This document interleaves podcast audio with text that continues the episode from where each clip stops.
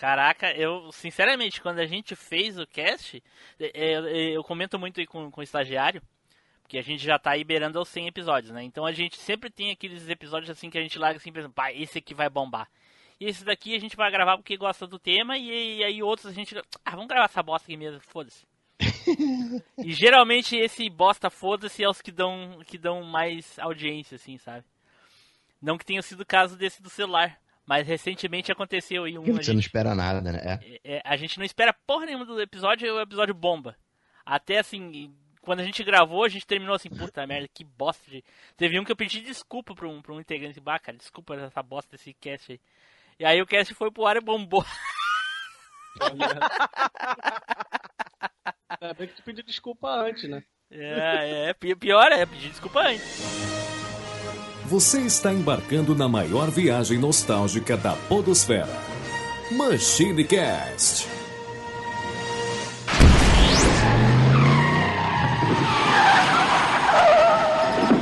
E aí, pessoal, tudo bem? Aqui é o Tiblo, bem-vindos a mais uma viagem no tempo. E aqui comigo hoje ele, Eduardo Filhote. Fala galera, tamo aí, só quero deixar uma coisa claro. Não era a intenção do Raul Seixas, mas ele fez uma música para os computadores. Eita. Eu nasci há 10 mil anos atrás. Eita porra! Olha aí, referências, hein? Referências. Junto aqui também ele, Flávio Azevedo. Fala galera,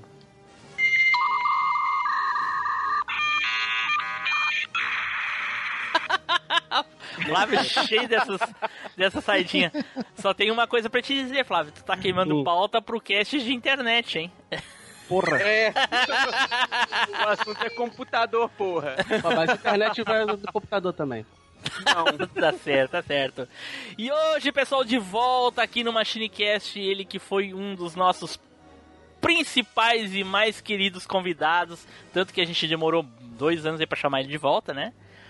De tão querido. controverso, controverso. Gustavo Faria lá do Quacatec. E aí, cara?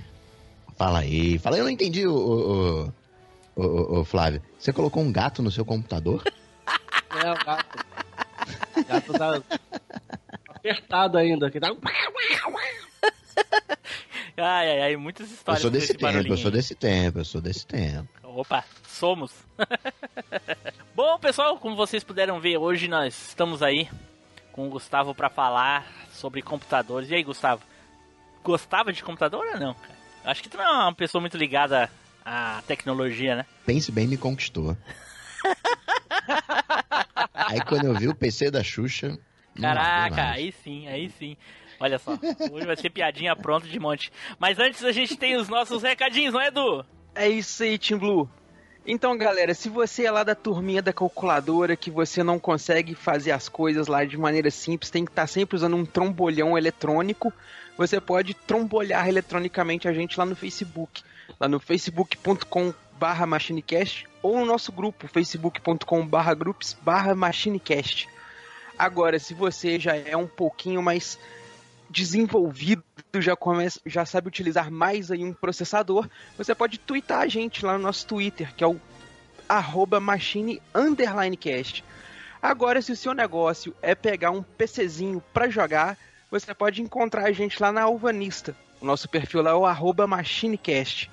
Agora, se você é da turma que nasceu computadorizado e não consegue largar a mão de um computador, o negócio é você se juntar com a gente lá no grupo do Telegram e fazer parte da família Velha Máquina. O link vai estar tá aí na descrição. Dito isso, vamos nos preparar então para falar aí dos computadorzinhos, ok? Então, vamos pro cast!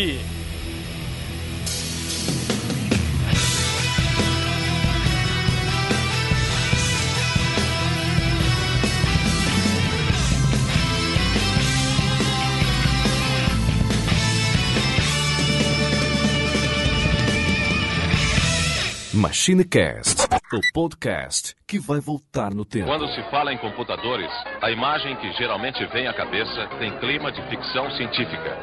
Ambientes gelados, com luz artificial e ruídos estranhos, onde máquinas substituem os homens na tarefa de memorizar, calcular, pensar, decidir.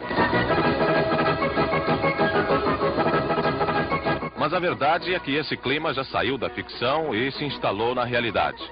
Hoje, a microeletrônica é a segunda maior indústria do mundo, só perde para a do petróleo. E o Brasil ocupa o oitavo lugar do mundo nesse campo. De acordo com Otávio Genari Neto, secretário especial de informática, cerca de 4 mil computadores operam no país. E quem vive numa cidade grande mantém contato constante com essas máquinas.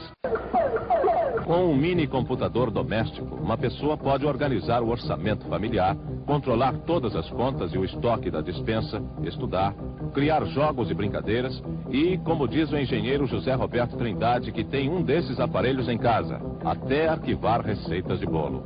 Então era só colocar, pedir o número da receita, a receita apareceria na tela. Você colocaria o número de pessoas e daria a quantidade exata para se fazer para duas pessoas, ou para dez, ou para cem, a quantidade que você colocar sem maiores cálculos. É só colocar no teclado quantas pessoas imediatamente aparecem. E, de acordo com o diretor do Centro de Processamento de Dados do Estado de São Paulo, o computador já está entrando nas casas Os brasileiras. microcomputadores podem também ser uma forma de distrair as crianças, mesmo os adultos, já que são programáveis para realizar jogos e brincadeiras. Os preços variam de 100 mil a 6 milhões de cruzeiros. Certo, pessoal, voltamos e agora vamos aqui começar a nossa conversa, né? Porém, porém, antes eu queria perguntar aqui para os meus encarecidos colegas e amigos aqui hoje comigo. Atualmente, atualmente, como estamos de computadores em casa aí? Há até muito pouco tempo eu tava aí com um, um trambolhão aí que eu tinha comprado em 2009. E recente, eu- recentemente eu comprei um computador aí compatível com o pra Paint, uh, Paint, nossa, já tô já tô no sentimento Ó. lá, do, lá do- dos anos 90, mas enfim, para um i7, um i3, tô com um PC i3, eh, HD não sei de quanto, com 500 GB, 8 GB de memória pra pra poder jogar PUBG. Na época, né? Nem roda direito essa porra, tem que botar tudo no mínimo. Mas enfim, enfim, é só. Atualmente ele só serve pra gravar podcast. Mas é isso aí. Edu, Tô aqui com um computador que, inclusive, o Tim Blue ajudou a dar uma turbinada nele. eita pô, nem lembro disso. É, você mandou umas memórias pra mim aqui, pra dar uma incrementada Ah, por na isso que eu não lembrava. Tu deu a memória pra ele e já esqueceu, né? Esse computadorzinho aqui é um Pentium Dual Core de 2008, me parece, 2007. Velhinho já também. E tem um notebook, um Intel i3, um Core i3, que atualmente é o principal meu, né? Eu uso mais o notebook do que o PC. Gravo, inclusive, aqui o podcast, os negócios tudo pelo Note. E, cara, ele tem aquela vantagem, né? O notebook, onde você for, você coloca ele pra você usar. Você tá na sala, você leva ele pra sala, vai pro quarto, leva ele pro quarto e por aí vai. É mais fácil até de, de manusear do que o computador que você tem que ir aonde ele está, né? É, pois é, pois é. Ah, Flávio, Ah, eu, o meu computador também é um dual core, Pentium dual core, antigo, com 4 GB de memória, é um, um PC da Xuxa praticamente. o computador do Ben 10. É, roda, roda, roda campo minado já tá bom. Se roda Audacity pra gravar podcast, Pô, Skype. né? pelo, pelo menos tá rodando o Audacity. É. Ah, bom, eu, eu não sei se eu pergunto pro, pro Gustavo, acho que o Gustavo nem tem computador, eu acho que. Deve, deve ser uma porcaria. Não, deve como- ser uma porcaria. Como? O computador dele é uma calculadora Cássio. Aquelas agendas eletrônicas, isso conta como computador também? Ah, pô, Conta. pal- palme top. É, oi. ai, ai, ai. Fala aí, fala aí, Gustavo. Humilha, nos humilha aí que é, leg- é sempre legal. O meu kit completo. Antes de tudo, né, agradecer o convite, a participação, sempre um prazer e uma honra estar aqui. E falando de computador, eu acho que a gente pode começar com, com vida computacional, né? Eu acho que hoje, acho uma injustiça o pessoal hoje em dia chamar celular de smartphone, que o negócio é um computador, né? Exato. Vamos, vamos, vamos combinar aqui. Mas né, eu sei que o foco é computador. No passado não tinha, mas hoje muito desse computador acabou indo. né, ninguém mais abre computador para responder e-mail. né, tá tudo no, no smartphone hoje em dia. Então vai o kit completo da Apple, né? Eu Existe uma indo- resistência aí. Existe uma resistência. Eu tô que nem os caminhoneiros, sabe? Eu Peraí, tô... peraí, peraí. Kit completo da Apple quer dizer que você tá ouvindo a maçã. Maçã? Maçã? Tá legal! Olha kit completo da Apple. O que, que seria um kit completo da Apple? Ah, já tá, já segui. Mas, assim, mas diga aí, diga pros, pros coitadinhos dos androides aí. Pessoal do... Começa do, do menorzinho ali, começa com o Apple Watch, vai Olha pro iPhone, vai no iPad e o centro mesmo, aquilo que eu considero o computador, é um MacBook. Eu Olha falei, aí. vou concentrar tudo aqui no MacBook, né, no, no notebook, não tem outros HDs e desktop, não, concentro tudo no MacBook. É de onde eu tô gravando agora, faço as gravações por ele. É o, é o centrão. Ainda não consegui migrar pro, pros outros dispositivos, fazer as coisas na, no, no iPad. Mas tô, tô aqui no, no MacBookão. Olha só, e me diz uma coisa. Tu consegue jogar Gears aí no, no teu Mac? Então, eu não tenho tempo para essas coisas. Ah, né? sei, entendi. Então tu não joga porque tu não tem ótima. tempo. Tem. Eu fiquei com uma dúvida no seguinte, cara. Esse MacBook, ele vem acompanhado de um McLanche feliz ou de um... ou de um Big Mac? Ai, pra sódia. Edu. Edu. Mas todo mundo sabe que o Mac é o computador preferido do Nilson, né? É óbvio. Só observa. É claro, é o computador da maçã. Mas enfim, aí, enfim, aí, bom, o Gustavo já, já acabou com a gente aí, né? Mas no fim é só pra gravar podcast, então tanto faz. que, que, pra que, que ele tem tudo isso? No fim ele ele vê a notificação no, no Apple Watch e aí ele abre o celular, não, não tô afim, vou ver no, no tablet que é maior, aí ah, depois quando chegar em casa eu vejo no, no MacBook. ok, ok. Configuração Pentium 166 MB, tá? Ele trabalha com sistema operacional Windows 95, 16 de RAM, o disco rígido a Winchester 3.1 GB, caixa interna 16 KB. Imagina sua mãe, a hora que receber um desses, vai babar, quem aproveita é você, né? Então, vamos começar aí a falar dos computadorzinhos antiguinhos, né? Aqueles, as famosas carroças de antigamente. E, primeiramente, o Edu vai ali ler um, um micro resumo aí da história dos computadores. Bem resumido, apenas pra gente dar um contexto. E já já a gente começa aí com as historinhas de computador, certo? Vai lá, Edu!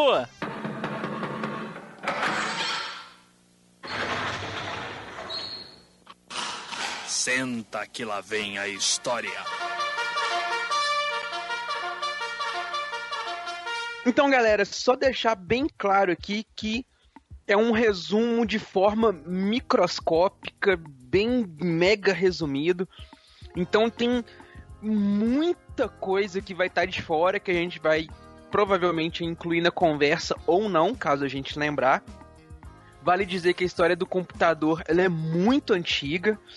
Ao contrário da impressão que a gente tem de que o computador é uma coisa moderna, que surgiu recentemente, coisa e tal, é, nas pesquisas que eu fiz aqui e tudo mais, data-se que há mais de 7 mil anos atrás, né? Na verdade, aí, segundo Raul, há 10 mil anos atrás, Ai meu Deus, vem ele de novo. já tinha-se lá indícios do computador, né? Assim, a, a- o que viria futuramente a se tornar o computador. As máquinas de hoje são baseadas nesses preceitos que surgiram lá nesse tempo. Cara, tu- ó, teu, teu argumento aí nesse micro resumo tem que ser muito forte pra me convencer, cara. Porque pra mim tu tá na brisa, assim, mais de 8 mil. né? Então, aí é o seguinte, a- é, só um adendo antes da gente começar a história, que a palavra computador, ela vem do latim computare, que significa calcular, estimar, somar ou contar, que é a junção das palavras com, que significa junto, com putare, que é calcular, avaliar e estimar. Aí a Há gente tem... controvérsias nessa, nesse segundo termo aí, mas tudo bem. É, olha, É, cara, é. veio à minha mente Putare é também latim, isso daí. Não o putário brasileiro. Só deixar claro. Vai começar. Nossa, que imitação podre. Então, galerinha, o computador ele data o início da sua trajetória por volta de 5500 antes de Cristo, lá nos povos da Mesopotâmia, onde eles desenvolveram um aparelhinho chamado de ábaco, que era utilizado para fazer pequenos cálculos matemáticos, principalmente de soma e subtração, já que ele não era muito eficiente para cálculos de multiplicação e divisão. Além dos povos da Mesopotâmia, o ábaco também foi muito utilizado na Babilônia, Egito, a Grécia, Roma, Índia, China, Japão e outros países aí dessa época que já tinham uma cultura mais estabelecida. Cara, Edu, Cada um desses- Edu eu, eu, não, eu não queria te interromper, tá tão bonito essas coisas que tu tá falando aí, cara. Esse negócio de história é muito interessante, mas eu não poderia deixar de falar que qu- quando se trata de nostalgia, sabe? é- é- é- quando a gente vai muito além da nostalgia, sabe? Cara, 10, mas tem- 7 mil tem anos falar atrás. sobre o ábaco, Cara, é uma nostalgia. Abaco é uma nostalgia assim que, sabe, nem meu 10 mil anos tataravô tem, cara. Porra! É, ué. Cara, eu, eu nunca mais eu vou dizer pro Edu, Edu, capricha na nostalgia, que o Edu vai a fundo na nostalgia, vai Vai a a fundo demais, cara. Tá louco. Mas, tem gente que pegou essa época, tipo o Silvio Santos. O Silvio Santos pegou essa época. Ele fazia lá as vendas de camelô dele, era contas com ábaco, rapaz. Caraca, tá louco. Inclusive aí o ábaco lá em- na, na época do Império Romano, dentro do Império Romano, ele era chamado de cálculos, que é onde derivou a nossa termologia cálculo. E por que, que eu falei do ábaco em 5500 e coisa e tal? Porque em 1642, a gente avançou aí só, né? 6 mil e, qui- e poucos anos aí. O Blaise Pascal, que era um matemático francês, desenvolveu o primeiro protótipo de uma máquina calculadora eletrônica, saca? Que era justamente uma versão, como pode-se dizer assim, uma versão eletrônica do ábaco, que ao contrário das limitações do ábaco, que só fazia ali contas efetivas de soma e divisão, a máquina do Pascal fazia muitos outros tipos de cálculo. Em 1672, o Gottfried Leibniz conseguiu o que o Pascal não tinha conseguido fazer com a máquina dele, que era criar uma calculadora que efetuava soma, divisão e raiz quadrada. Saca? A máquina do Pascal fazia cálculos, mas ela não fazia so- é, contas conjuntas de soma e divisão, pelo que eu entendi né, da, da pesquisa aqui. E principalmente a raiz quadrada.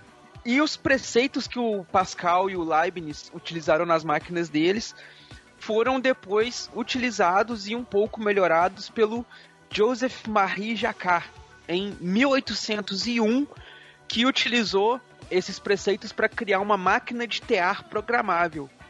Que ela utilizava um sistema de, de desenhos ali, de, de desenhos em discos, que era colocado na máquina. A, quando o disco fazia o giro, a máquina ia fazendo o tracejado na, na roupa de acordo com o desenho da máquina. Né? Então já foi aí o início da programação de máquinas junto com, com o, que, o desenvolvimento que estava tendo na época. Até que o Charles Babbage, em 1822, influenciado aí por alguns artigos escritos pela Ada ou Ada, não sei, eu creio que seja Ada. Lovelace.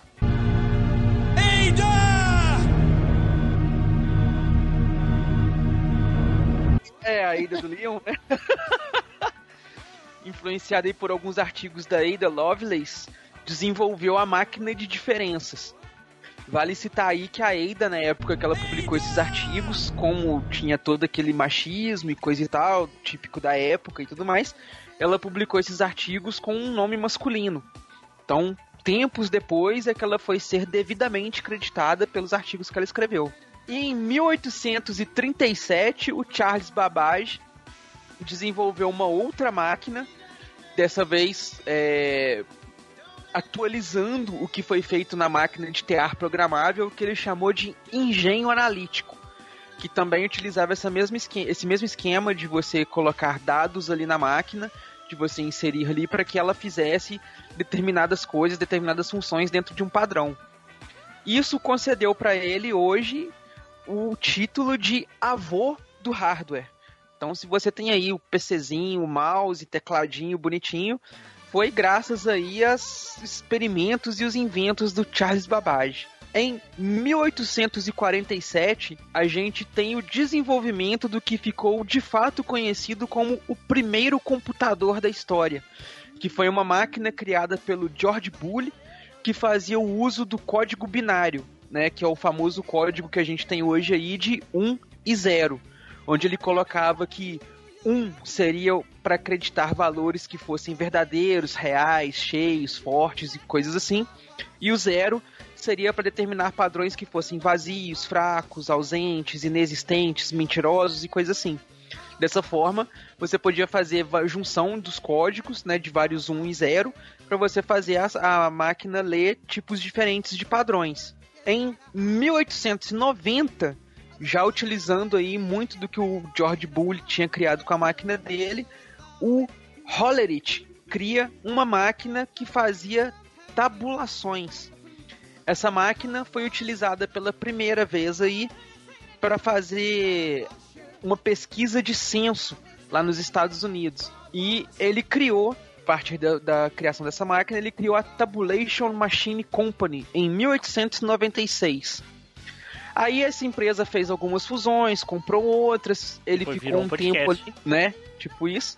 Até que o Hollerith morreu e quando ele foi substituído em 1916, a empresa alterou seu nome para International Business Machine, que é a hoje mundialmente famosa IBM.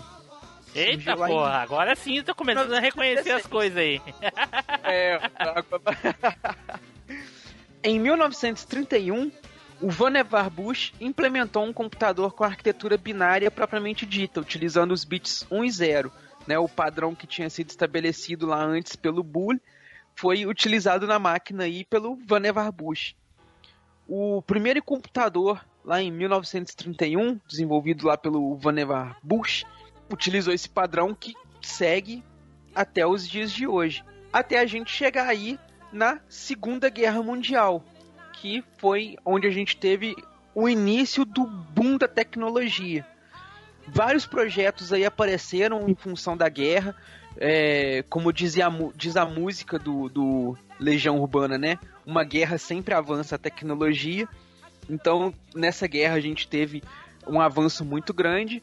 Os principais que a gente vai citar aí, que são sempre, nas pesquisas que eu fiz, sempre são os mais marcados, é o computador Mark I, que foi criado no ano de 1944 pela Universidade de Harvard, e o computador Colossus, que foi criado em 1946 por Alan Turing.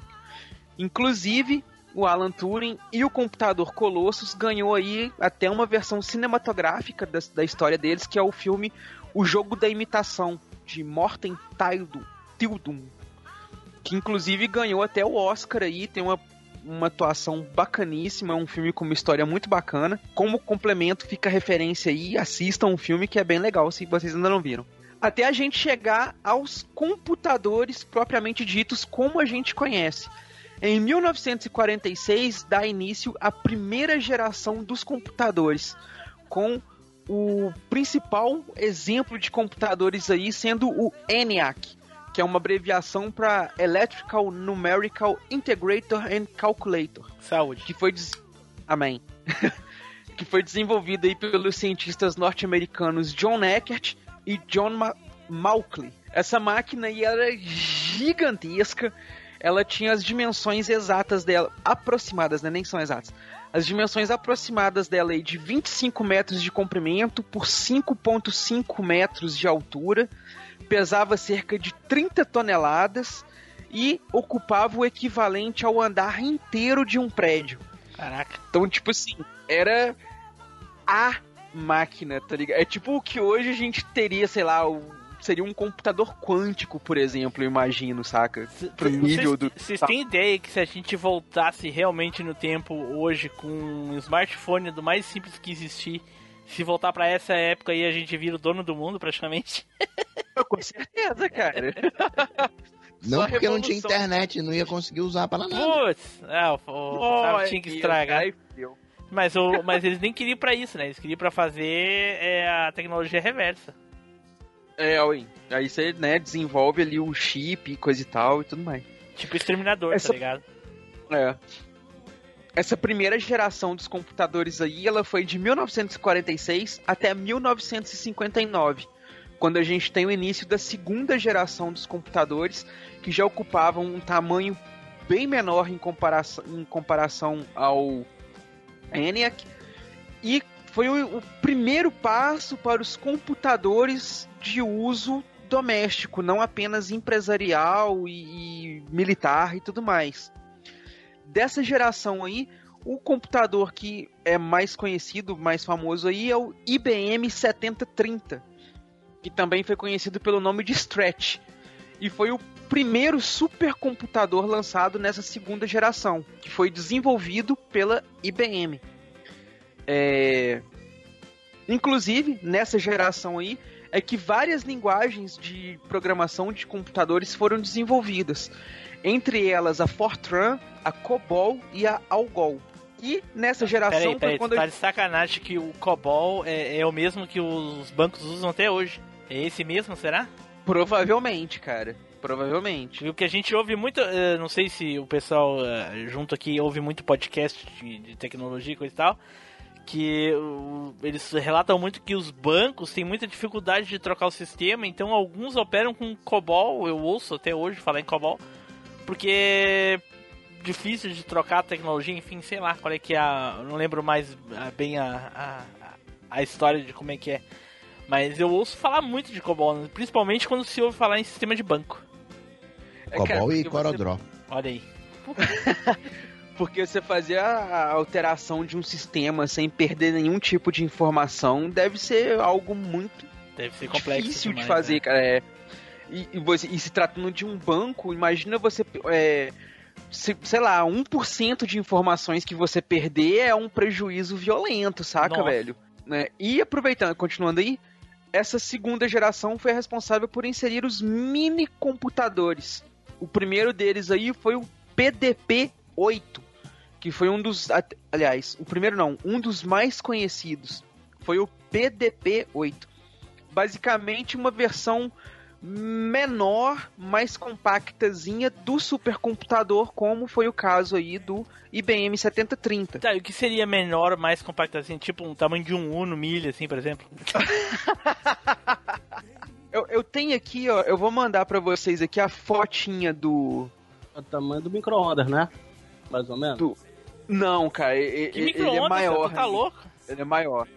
Esse, essa foto que eu mandei aí é o IBM 7030. Cadê? O, o PDP-80, o PDP-8, ele ocupa mais ou menos metade desse espaço aí. Caraca!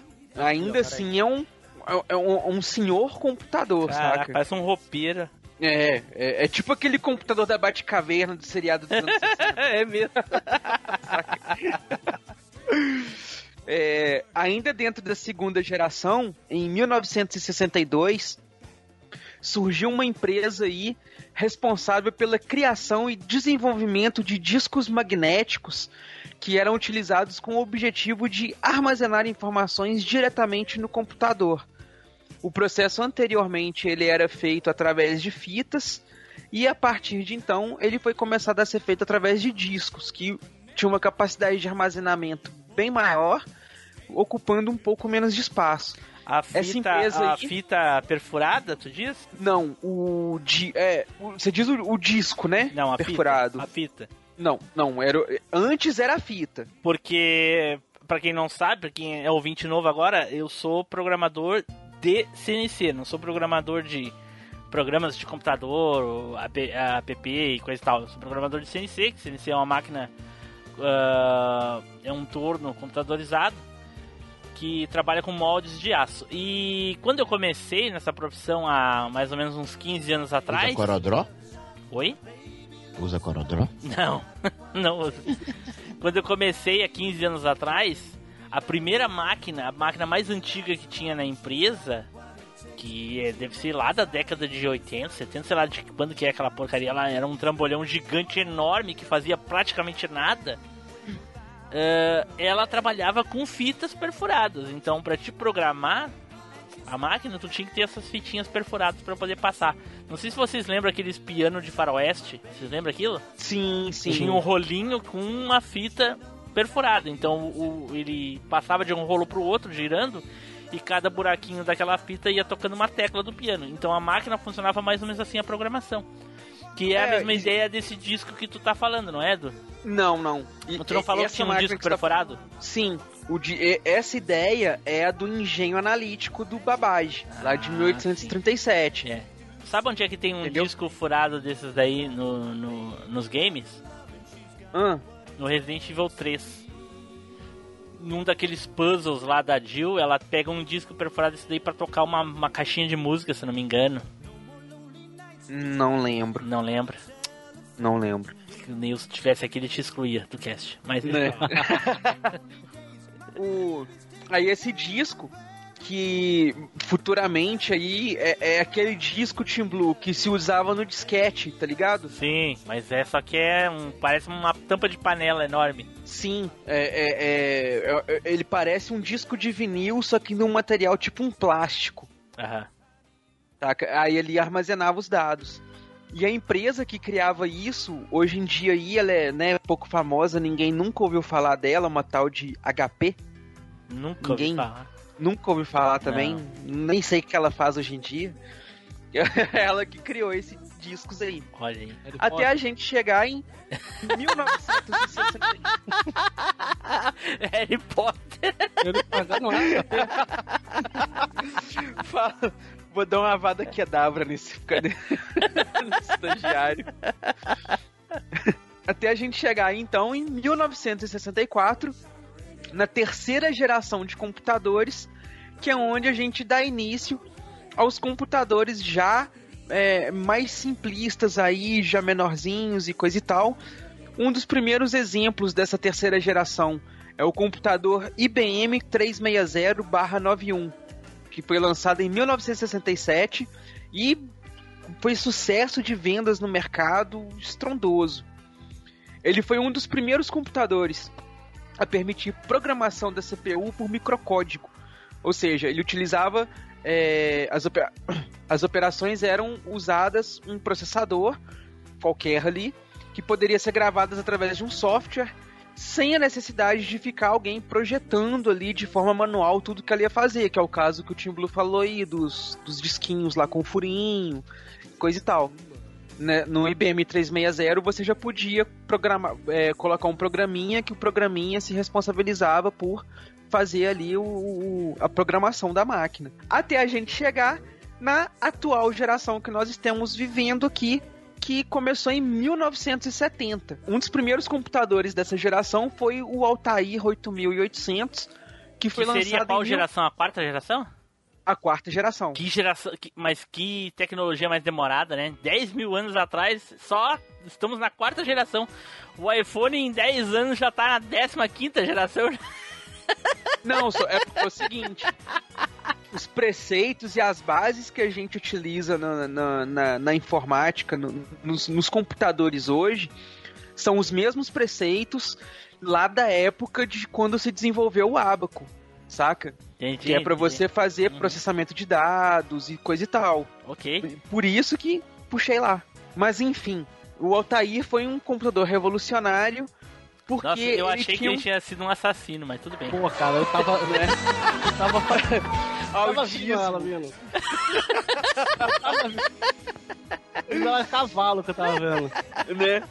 Então o assanhadinho Kleber aí foi. foi o responsável por matar todo mundo mentira. foi o responsável aí por trazer o, o- a grande inovação dessa geração, que eram os computadores que cabiam facilmente numa mesinha, né? O Altair 8800 ele tinha um formato retangular que cabia numa mesinha, era muito mais rápido que os computadores é, projetados até então e foi um computador projetado para fazer ali é, mais de um tipo de função, já utilizava software de programação e tudo mais. O processador que ele utilizava era um processador 8080 da Intel. Olha aí, famosa Intel aí, Caraca. todos nós temos alguma coisa dela. né, que propiciou esse desenvolvimento aí. Tinha um comercial muito, boom- muito famoso da Intel. Como é que era? Alguém lembra do slogan da Intel? Não lembro. Eu só lembro dos adesivos. Intel Inside. Também tem tudo em qualquer lugar, essa porra. Tem um aqui colado É. aqui. Eu que colado também. Foi esse boom que o, o Atari 8800 criou que chamou a atenção de um jovem programadorzinho americano, que na época era peixe pequeno ali e tal, chamado Bill Gates, que ficou curioso com essa máquina aí, coisa e tal, e ele desenvolveu uma linguagem de programação para o Altair 8800 que foi chamada de Altair Basic. Aí, em 1976, foi lançado o Apple I, que pode ser considerado o primeiro computador pessoal, porque ele acompanhava um pequeno monitorzinho gráfico que é, mostrava lá o que estava acontecendo com o computador. Até então a gente tinha a máquina fazendo os processamentos e coisa e tal e tudo, e depois ela emitia ali o, o relatório, o resultado. Como é que era o nome do, do computador? Ação. Apple I. Porra, tu falou é assim. Apple I. Aí, aí, aí começou, hein? Aí. Aí eu já nasci. Aí, ó. Aí, 1976. Né? E ele vinha acompanhado aí do monitorzinho, que foi um- uma grande inovação. O sucesso da máquina foi muito grande. Em 1979, a Apple lança o Apple II, que segue mais ou menos a mesma linha aí, e foi acompanhada de outras empresas com outros tipos de computadores, que foi o caso do computador Lisa em 1983 e o Macintosh em 1974, que é quando eu nasci, eu nasci junto com o Mac. Inclusive, o Macintosh e o Lisa foram os primeiros computadores a utilizar o mouse e possuir interface gráfica, como a que a gente utiliza hoje em dia aí, né, com pastinha, menu, área de trabalho e tudo mais. E daí pra frente, é coisas que a gente já acompanha mais comumente aí. A gente tem é, a parceria do Bill Gates com o Steve Jobs, até que chegou dessa parceria nasceu o Windows. A gente tem a saída do Steve Jobs da Apple, que fez com que a empresa ficasse. Peraí, peraí, só um pouquinho. Ao- Isso que tu falou é, um, é, um, é uma gafe terrível. Da parceria surgiu o Windows, não, né? Quem, ou, quem ouvir tu falar vai achar que o Steve Jobs e o, o, o Bill Gates criaram o Windows junto. Né? Não. Não, não. Não, não é que eles criaram o Windows juntos. Mas eles trabalharam juntos. E É que- daí. Não, mas não pro, não, mas não pro Windows.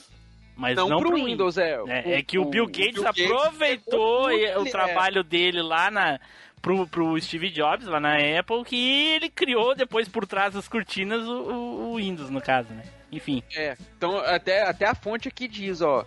Bill Gates acabou criando uma parceria com Jobs e após algum tempo copiou toda a tecnologia gráfica Sim. do Macintosh para o seu sistema operacional. Sim, é, Windows. pois é, pois é, sim, aí tudo bem. aí tudo bem, né? Agora falar que falar que os dois dessa parceria que saiu porra, aí pedir pra matar. Bom, eu acho que É, eu eles criaram. Eu acho que eu não fui visionário, cara. Eu acho que eu deveria ter deixado o original porque ia gerar polêmica, o pessoal ia entrar pra xingar o cast. Eu entendi, eu, eu desculpa, Edu, eu não entendi a tua genialidade aí. Foi mal. Porra, que bola fora. né? Enfim, aí o, o Bill Gates copiou ali, fez um Windows. Depois Steve Jobs foi demitido da Apple.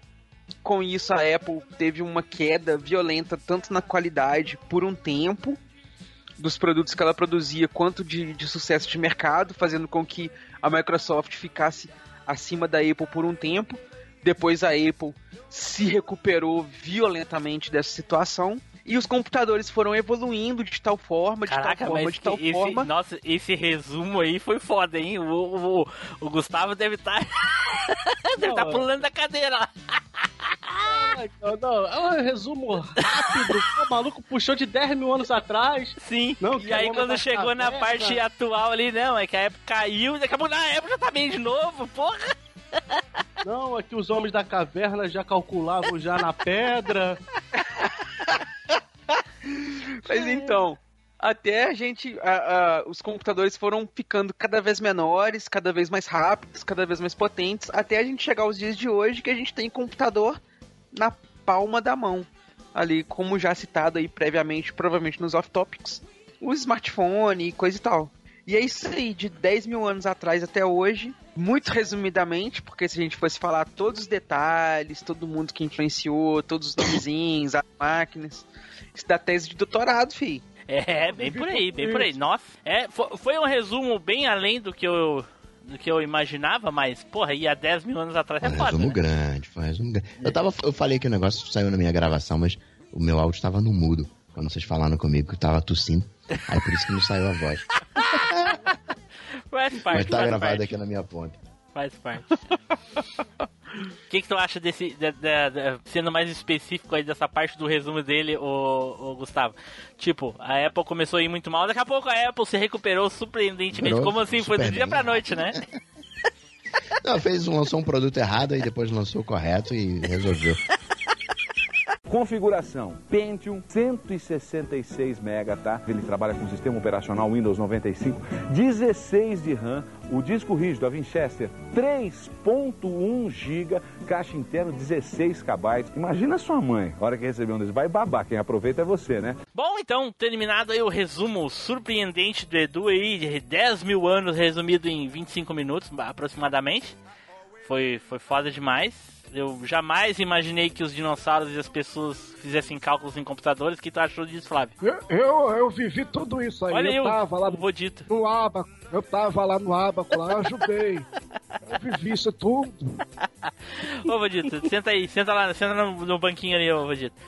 E aí, Tá Flávio, o que, que tu achou desse resumo do Edu aí? Bem resumido mesmo, entendeu? Só puxou de 10 mil anos atrás, só, entendeu? Porque tem coisa pra trás. né? Faltou muita coisa na época do Homem das Cavernas que ele não, não- não colocou. Ele não colocou. Tá certo, tá certo. Bom, então agora vamos começar as nossas historinhas de computador aí. E eu acho que todo mundo tem as suas histórias particulares, como, como foi o primeiro contato com os computadores, e eu vou dizer pra vocês a minha. Ah, eu acho que recentemente, eu devo ter falado isso num cast, talvez ele na data dessa gravação ele nem tenha ido pro ar ainda, mas a primeira vez que eu mexi num computador foi na década de 90, eu acho que ali em 96, 97, né? Eu era adolescente nessa época. Ah, a minha patroa, né, da onde eu trabalhava, tinha um computador, eu acho que era um 486. 486 foi um computador muito famoso na década de 90. Eu acho que o Gustavo não me deixa mentir aí. É, não é, Gustavo? Verdade, verdade. Então, ah, quando, como eu morava praticamente nesse emprego, então às vezes eu ia lá, ligava o computador e dava uma mexidinha, mas eu só queria mexer para jogar um joguinho de flecha que tinha no Windows 95. Tinham aqueles jogos que vem no Windows, então tem paciência, tem campo minado, não sei o que. E tinha um jogo de flecha que tu apertava um mouse para puxar a flecha, um botão no mouse para puxar a flecha e o outro para soltar para estourar uns balões. Então essa foi a primeira vez que eu mexi num computador. E dali, dali eu, eu acho que eu esperei mais uns 6 anos, até os 5 anos, para comprar um, o meu próprio computador. Eu sei que foi, foi era, era emocionante. Só tu poder mexer no mouse ali já era algo eh, que me fascinava. Já desde a época dos videogames. Aí quem, há quem diga, né, que o videogame é nada mais é do que um computador, né? Então, sendo assim, já na década de 80 eu já mexi em computador. Esse foi o meu primeiro contato com o computador. Flávio, fala aí, Flávio. Assim, o meu primeiro contato, assim, olhando o computador, mas nem mexendo direito, foi numa casa do- de uma tia minha. Ele ficava num canto assim. Aí eu vi o, o namorado da, da minha prima jogando um FIFA, um FIFA 90, é, o FIFA International Soccer 96, sei lá. Aí só isso, eu não podia mexer, eu ficava olhando assim, mas eu fiquei olhando perplexo, sabe? Assim, caramba, tem jogo nesse negócio aí. Mas aí o contato, o contato mesmo foi depois, acho que em 98 ou 99 com o meu computador. Caraca, já teve computador na década de 80? Olha só. Não, 90. Rica. 98 ou 99. Sim, é, 90. Rica. Edu, fala aí, Edu. Cara, como eu já devo ter mencionado, eu tenho na memória que eu já mencionei isso em algum cast. Com certeza tu não Mas- mencionou, Edu, porque a tua memória é Né? muito ruim. Pois é. primeiro contato que eu tive com o computador, cara, foi justamente é, um computador no trabalho do meu pai. Na época ele trabalhava numa, numa CPD, é, uma fábrica de cimentos que tem na cidade que eu morava, Cimentos Tupi. E era um domingo, era plantão do meu pai, eu tava em casa e tudo, ele me levou pra, pra, pra empresa lá e tudo, pra ficar lá com ele no dia do plantão e coisa e tal. Edu, ele trabalhava uma, uma pequena vírgula aí na tua história. Hoje em dia, os pais levam os filhos pros trabalhos? Na empresa que eu trabalho, às vezes sim. Olha aí. Gustavo, presencia alguma coisa do tipo? Só galera levando cachorro, gato. os filhos não. Hoje não estão levando mais criança, não. Olha só. Mudou. Olha né? só, olha só. Então eu fui com, com meu pai pro, pro trabalho dele e tal. No que ele ficou lá, eu vi, né, ele mexendo no computador e tal. Na época não não existia o Windows ainda, era DOS, tudo DOS. Aquela coisa de você programar e dar comandos e tudo mais através dos textos ali no teclado. Tem gente que E faz meu isso pai- até hoje. É só querer usar Linux. É, né? Mas o, o meu pai colocou lá pra mim tudo um, um joguinho de DOS no computador pra mim ficar jogando e tal, um joguinho daqueles monitores monocromáticos. Eu lembro até que o computador que eu tava mexendo no dia era todo verde, tudo na tela era verde. O joguinho chamava Karateka. Porra, Karateka. Joguei muito Karateka no Master System. No Master não, É. desculpa, no. No Master System, no Dynavision. Isso. Só que no PC ele era todo, né, o que eu tava jogando então era um monitor monocromático, era só o cara verde, Sim. saía andando ali assim, visão lateral, e um botão dava soco, outro botão dava chute, pra cima você pulava, pra frente e pra trás você andava e pra baixo agachava. E o jogo era sair andando e bater nos carinhas que ia vindo na sua frente ali, até chegar no chefe e dali eu não passei. O Edu já gostava do verdinho ali, já. né? Já. Já, né? Tudo daí que verde. Já começou, começou a, a a sentir o Diz o verde. Freud que a nossa, a nossa vida de adulto é um reflexo dos acontecimentos da nossa vida de infância, né? Então, isso? como eu, eu- do- o meu do primeiro contato com o verde foi o, no, ali, tal, eu era muito criança, eu já fiquei, né, ó, enxergando verde ali tantas horas. Eu agora eu não consigo largar mais o verde. Quem falou isso pra ti foi o, o Floyd lá do Ultra Combo Podcast? Foi, foi o Floyd. Teoria do Floyd. Gustavo, fala aí, Gustavo, do teu primeiro computador, teu primeiro contato, aliás, desculpa, teu primeiro contato com o computador, fala aí. Quando, quando tudo começou lá, no, eu comecei nos anos 80. Olha aí. E qualquer coisa que tinha tecla, a gente achava que era computador. Aí tinha aqueles videogames, né? O Atari, tinha um, não sei se vocês vão lembrar, que era o Odyssey. Sim. Que tinha uma. Um, tinha um teclado na frente. Ele era meio que. Tipo um pense bem, assim, aquela. Não era tecla que a gente tá acostumado, aquela tecla com película. E ali a coisa já fica, né, meio. meio era um videogame, sim, claro. Na mas- verdade, lembrar a gente não vai lembrar, porque provavelmente a gente nunca viu. Não na época, né? Lógico. A gente viu hoje depois daqueles documentários lá do, da era do videogame. É, a coisa, a coisa começou ali. Aí depois, como. Que na época era, né? Um computador de verdade ali no 85, mais ou menos. Tinha o TK-85, que ele era como se fosse uma agenda eletrônica da Casio, mas sem o visor. Era só. Você tinha que conectar, né? No, no, no monitor e tal. Ele era só, só o tecladozinho. Depois teve o, o- Aí já na parte de. Isso era computador de verdade, né? Mas já na parte de brinquedo, tinha aquele Pense Bem, né? Que a gente achava que era computador e tal. Fazia umas brincadeirinhas, você tinha um livro que tinha as perguntas. Aí você dizia qual era o livro que você. informava qual era o livro que você estava usando no Pense Bem. Aí tinha as perguntas e tinha que responder, marcar a resposta certa no Pense Bem. Fazia umas contas, uma calculadora da Tectoy. Isso era pré-Master System ainda. E tu tinha isso. Aí depois. Chega, não, Pense Bem, pô, Pense Bem é um clássico. Pense Olha aí, Edu. é rica. Mais rica que o Spider. Olha aí. Aí depois do, do TK-85 foi o MSX, que aí esse já era grandão, você copiava, tinha uma fita cassete, aí você copiava os jogos, o, o- entre aspas, o Karateka, né? Você copiava com tape deck. Você pegava uma fita que tinha o jogo, aí você copiava, tinha os padrões lá, que você, o volume que você tinha que colocar. copiava, né? Era como se fosse cópia de disquete. É como se você estivesse baixando hoje na internet. Só que você co copiava a fita mesmo ali, como se estivesse fazendo cópia de música. Aí você usava e tal. Tinha os, os monitores, né? Depois veio a época do XT, na PC, saiu do MSX, foi o PC XT. Aí depois veio o PC AT. Aí começou com 286, 386, 486, 586. Aí veio o Pentium 100. Pentium 100, quem? Pô, Pentium 100, ali, Pentium 100 era 95 mais ou menos. Pentium 100. 486 DX266. Nossa. Tinha o turbo, aquele botãozinho de turbo que você ligava.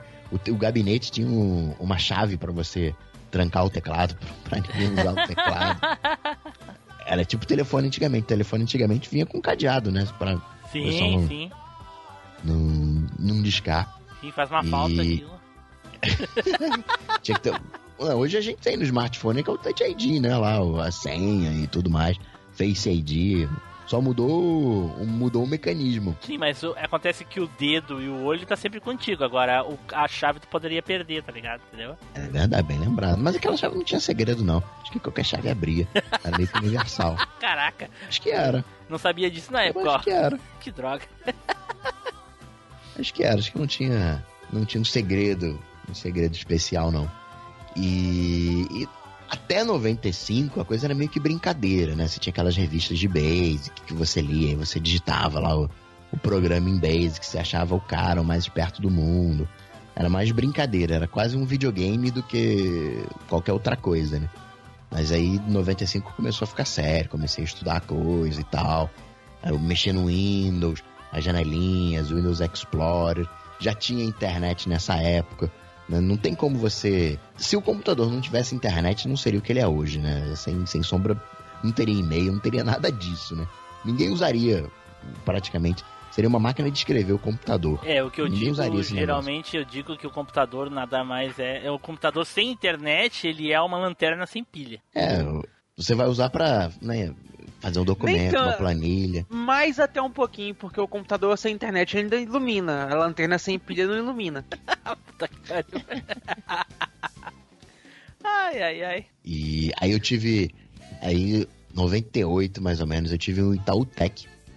Porque até os anos 90 e pouquinho, você não conseguia comprar coisa lá fora, né? Você não- tudo era. Computação era toda feita aqui no Brasil. Aí você tinha aquelas marcas, né? Cobra, você tinha a própria Tectoy, você tinha a Itautec. Então era tudo hardware nacional. Talvez por isso que não tenha ido muito pra frente. Aí depois do, do iníciozinho dos anos 90, a gente começou a importar as coisas, ficou mais fácil de mais fácil o acesso. Mas em 98 eu comprei o Itautec e era mó legal esse, esse Itautec. O gabinete ele não tinha parafuso né, para abrir. Ele tinha só um pininho, era mó legal aquele negócio. Era mó pininho, você levantava aquele pininho. Esse, esse Itautec não era tipo. Ele não era colorido? Ele, ele era preto, né, por fora, ele já não tinha aquela cara de cre- creme, né, aquela cara de, de, de computador. Ele já tinha uma vibe mais de eletrodoméstico, né, para ficar mais integrado na casa. Lembrava um, um sistema de som todo pretão. Aí ficava até feio você colocar aquelas capas né, de teclado e monitor, né? Quem tinha aquele, aquela Ah, capa de teclado? O meu primeiro computador eu tinha. Aí, Teclado, pra monitor. e- Você tinha também aquele protetor de tela? Sim, dos dois, teclado, computa do teclado, do monitor Não, não, e não. da CPU. Não, mas eu falo aquele protetor de tela, aquele vidro cinza. Ah, não, não, não, isso aí de não. eletrostática, que tinha até um fiozinho que você Pra que, colocava que era pra essa trás, porra? assim. Pra que, que era isso aí mesmo? Era só pra pre- prejudicar a vista. Era porque, em tese, porque você ficava muito perto do negócio, Ah, e o olhão lá aberto. Era tipo, eu digo, todo mundo quando era criança, a mãe falava, não fica muito perto da televisão, faz ruim pra vista. Sim, sim. Aí veio o tal do computador, a gente ficava lá 30 centímetros da tela, e aí, como é que faz? Como é que, como é que acalma o coração de mãe? Não, não, coloca aí essa tela aí, vai proteger de eletrostática, de não sei o quê. Mas hoje não tem mais nada disso, né? Não tem. Mas aqueles negócios, eles, ele- eles têm fundamento científico, o negócio realmente dá uma filtrada no. no... Pra descansar Fundamento- a vista, alguma coisa assim, sei lá? Bom, ovo é bom ou ruim? ovo é bom. agora tá, agora tá bom o ovo, mas daqui a pouco vai falar que é ruim. Fundamento sempre tem, né? Mas também tem sempre É gente que que eu acho que o Edu tá por fora dessa questão do ovo. Existe mu- muita polêmica sobre o ovo, Edu. Uma hora o ovo faz bem, uma hora o ovo faz mal, uma hora o ovo faz bem, uma hora o ovo faz mal. Ninguém sabe se o ovo faz bem ou mal no fim das contas. Velho, o ovo faz bem, cara. Se pois é, mas isso ovo- hoje, amanhã talvez faça mal. Entendeu? Resolveu, resolveu o problema da academia agora. Cara, é porque o negócio é o seguinte, velho. Desde antes do homem nascer, já existia o ovo, saca? Ah, eu achei que Ué, ia e- dizer e que o desde o homem nascer já se usava computador. Porra, tá. É, cara, se até hoje a galera come ovo e ninguém morreu por. Você já ouviu fa- falar de, ouviu falar de alguém que morreu porque comeu ovo? Cara, deve existir, mas eu nunca ouvi mesmo. Eu nunca ouvi falar então. Se Mas não ninguém é morreu que- por causa de ovo, o ovo não faz mal. É Ai, ai, simples, ai. velho. Porra, os caras não inventam. Por que, que eles não chamaram o Edu pra fazer esse. esse, essa, desven- esse vendar esse mistério, ô, Gustavo, até hoje? É um gênio. É um gênio. Né, cara? Os caras estão há Tá mal- 30 tá mal anos aproveitado. tentando saber. É, tá mal aproveitado aqui no Machine. Você que tá fazendo aqui essa porra.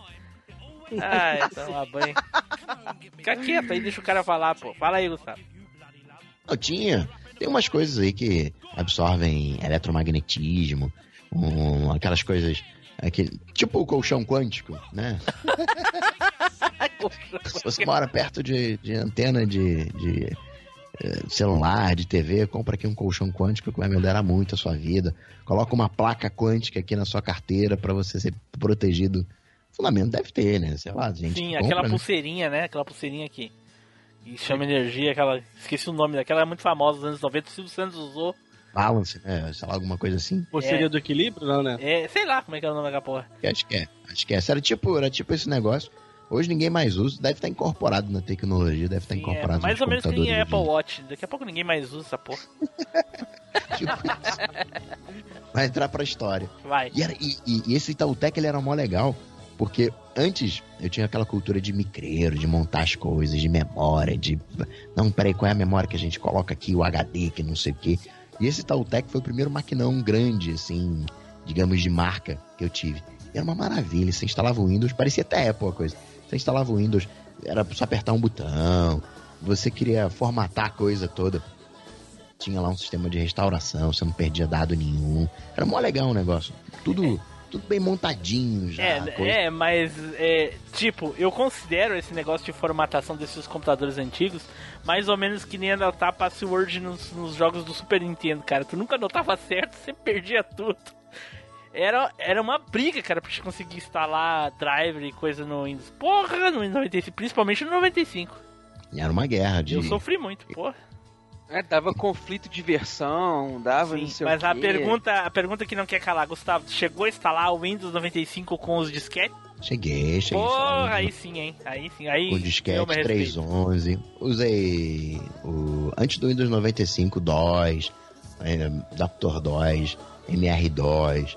O Windows, eu cheguei a usar o Windows 1 1.3. Que ele era só um gerenciador de janelas para para DOS. Uma Caraca, coisa mó- mó esquisita. Antes ainda do, 3.0. do Windows 3, 3. Aí tinha a parte de rede. Que, a rede era uma coisa que você instalava o negócio. Internet, você li- literalmente instalava a internet. Você tinha os sockets, aquela coisa, o trumpet socket que você colocava. né, o, você baixar arquivo, né, baixar programa, você ia na, é, jornal, na banca de jornal, comprava revista, aí tinha lá os CDs e você usava aqueles CDs ali, os sharewares, os jogos, você usava aquele negócio, era, não tinha, não era, não era como é hoje, né? Hoje tá Não. tudo conectado, né? Hoje tá uma molezinha. Você comprava as coisas pela internet, que não era internet, né? Você comprava as coisas pelo telefone, aí vinha pelo correio os disquetes, né? Você comprava um software, aí, ah, tá bom, vou mandar. Aí, duas semanas depois, chegava aquela penca de disquete, aí você tinha que colocar um atrás do outro. Eu lembro do Delphi, o Delphi é um- uma linguagem de programação, Sim, mas a instalação era 15 disquetes, alguma coisa assim. caraca. E parecia o OutRun, aquele joguinho. Não existe um, um- equivalente ou um, um sucessor do Delphin hoje em dia? Eu cheguei a usar ele na- na- nos anos 2000. Não lembro qual versão, mas cheguei a usar. Delphi tá vivo até hoje, se não me engano. Que acabou sendo. A galera foi pro .NET, né? Ah, tem é. Linguagens hoje em dia. É, sim, mas foi Delphi pra- ainda pra- tá vivo. Foi tá pra, pra Java, essas coisas, né? É isso? O, o, era o Pascal, aí o sucessor do Pascal virou o, o Delphi. Ah, ok. C++, não é? C++ também. C, C++. É, é linguagem, né? Mas tem, tem uns, os compiladores, as, as versões da... da- Ah, da sim, coisa, sim. né? Esses daí, é, que nem Java e C++, essas coisas são linguagens de programação. O Delphi é um programa pra fazer programa, né? Uma coisa assim. Isso, isso. O Delphi usa como linguagem o Pascal. E foi o...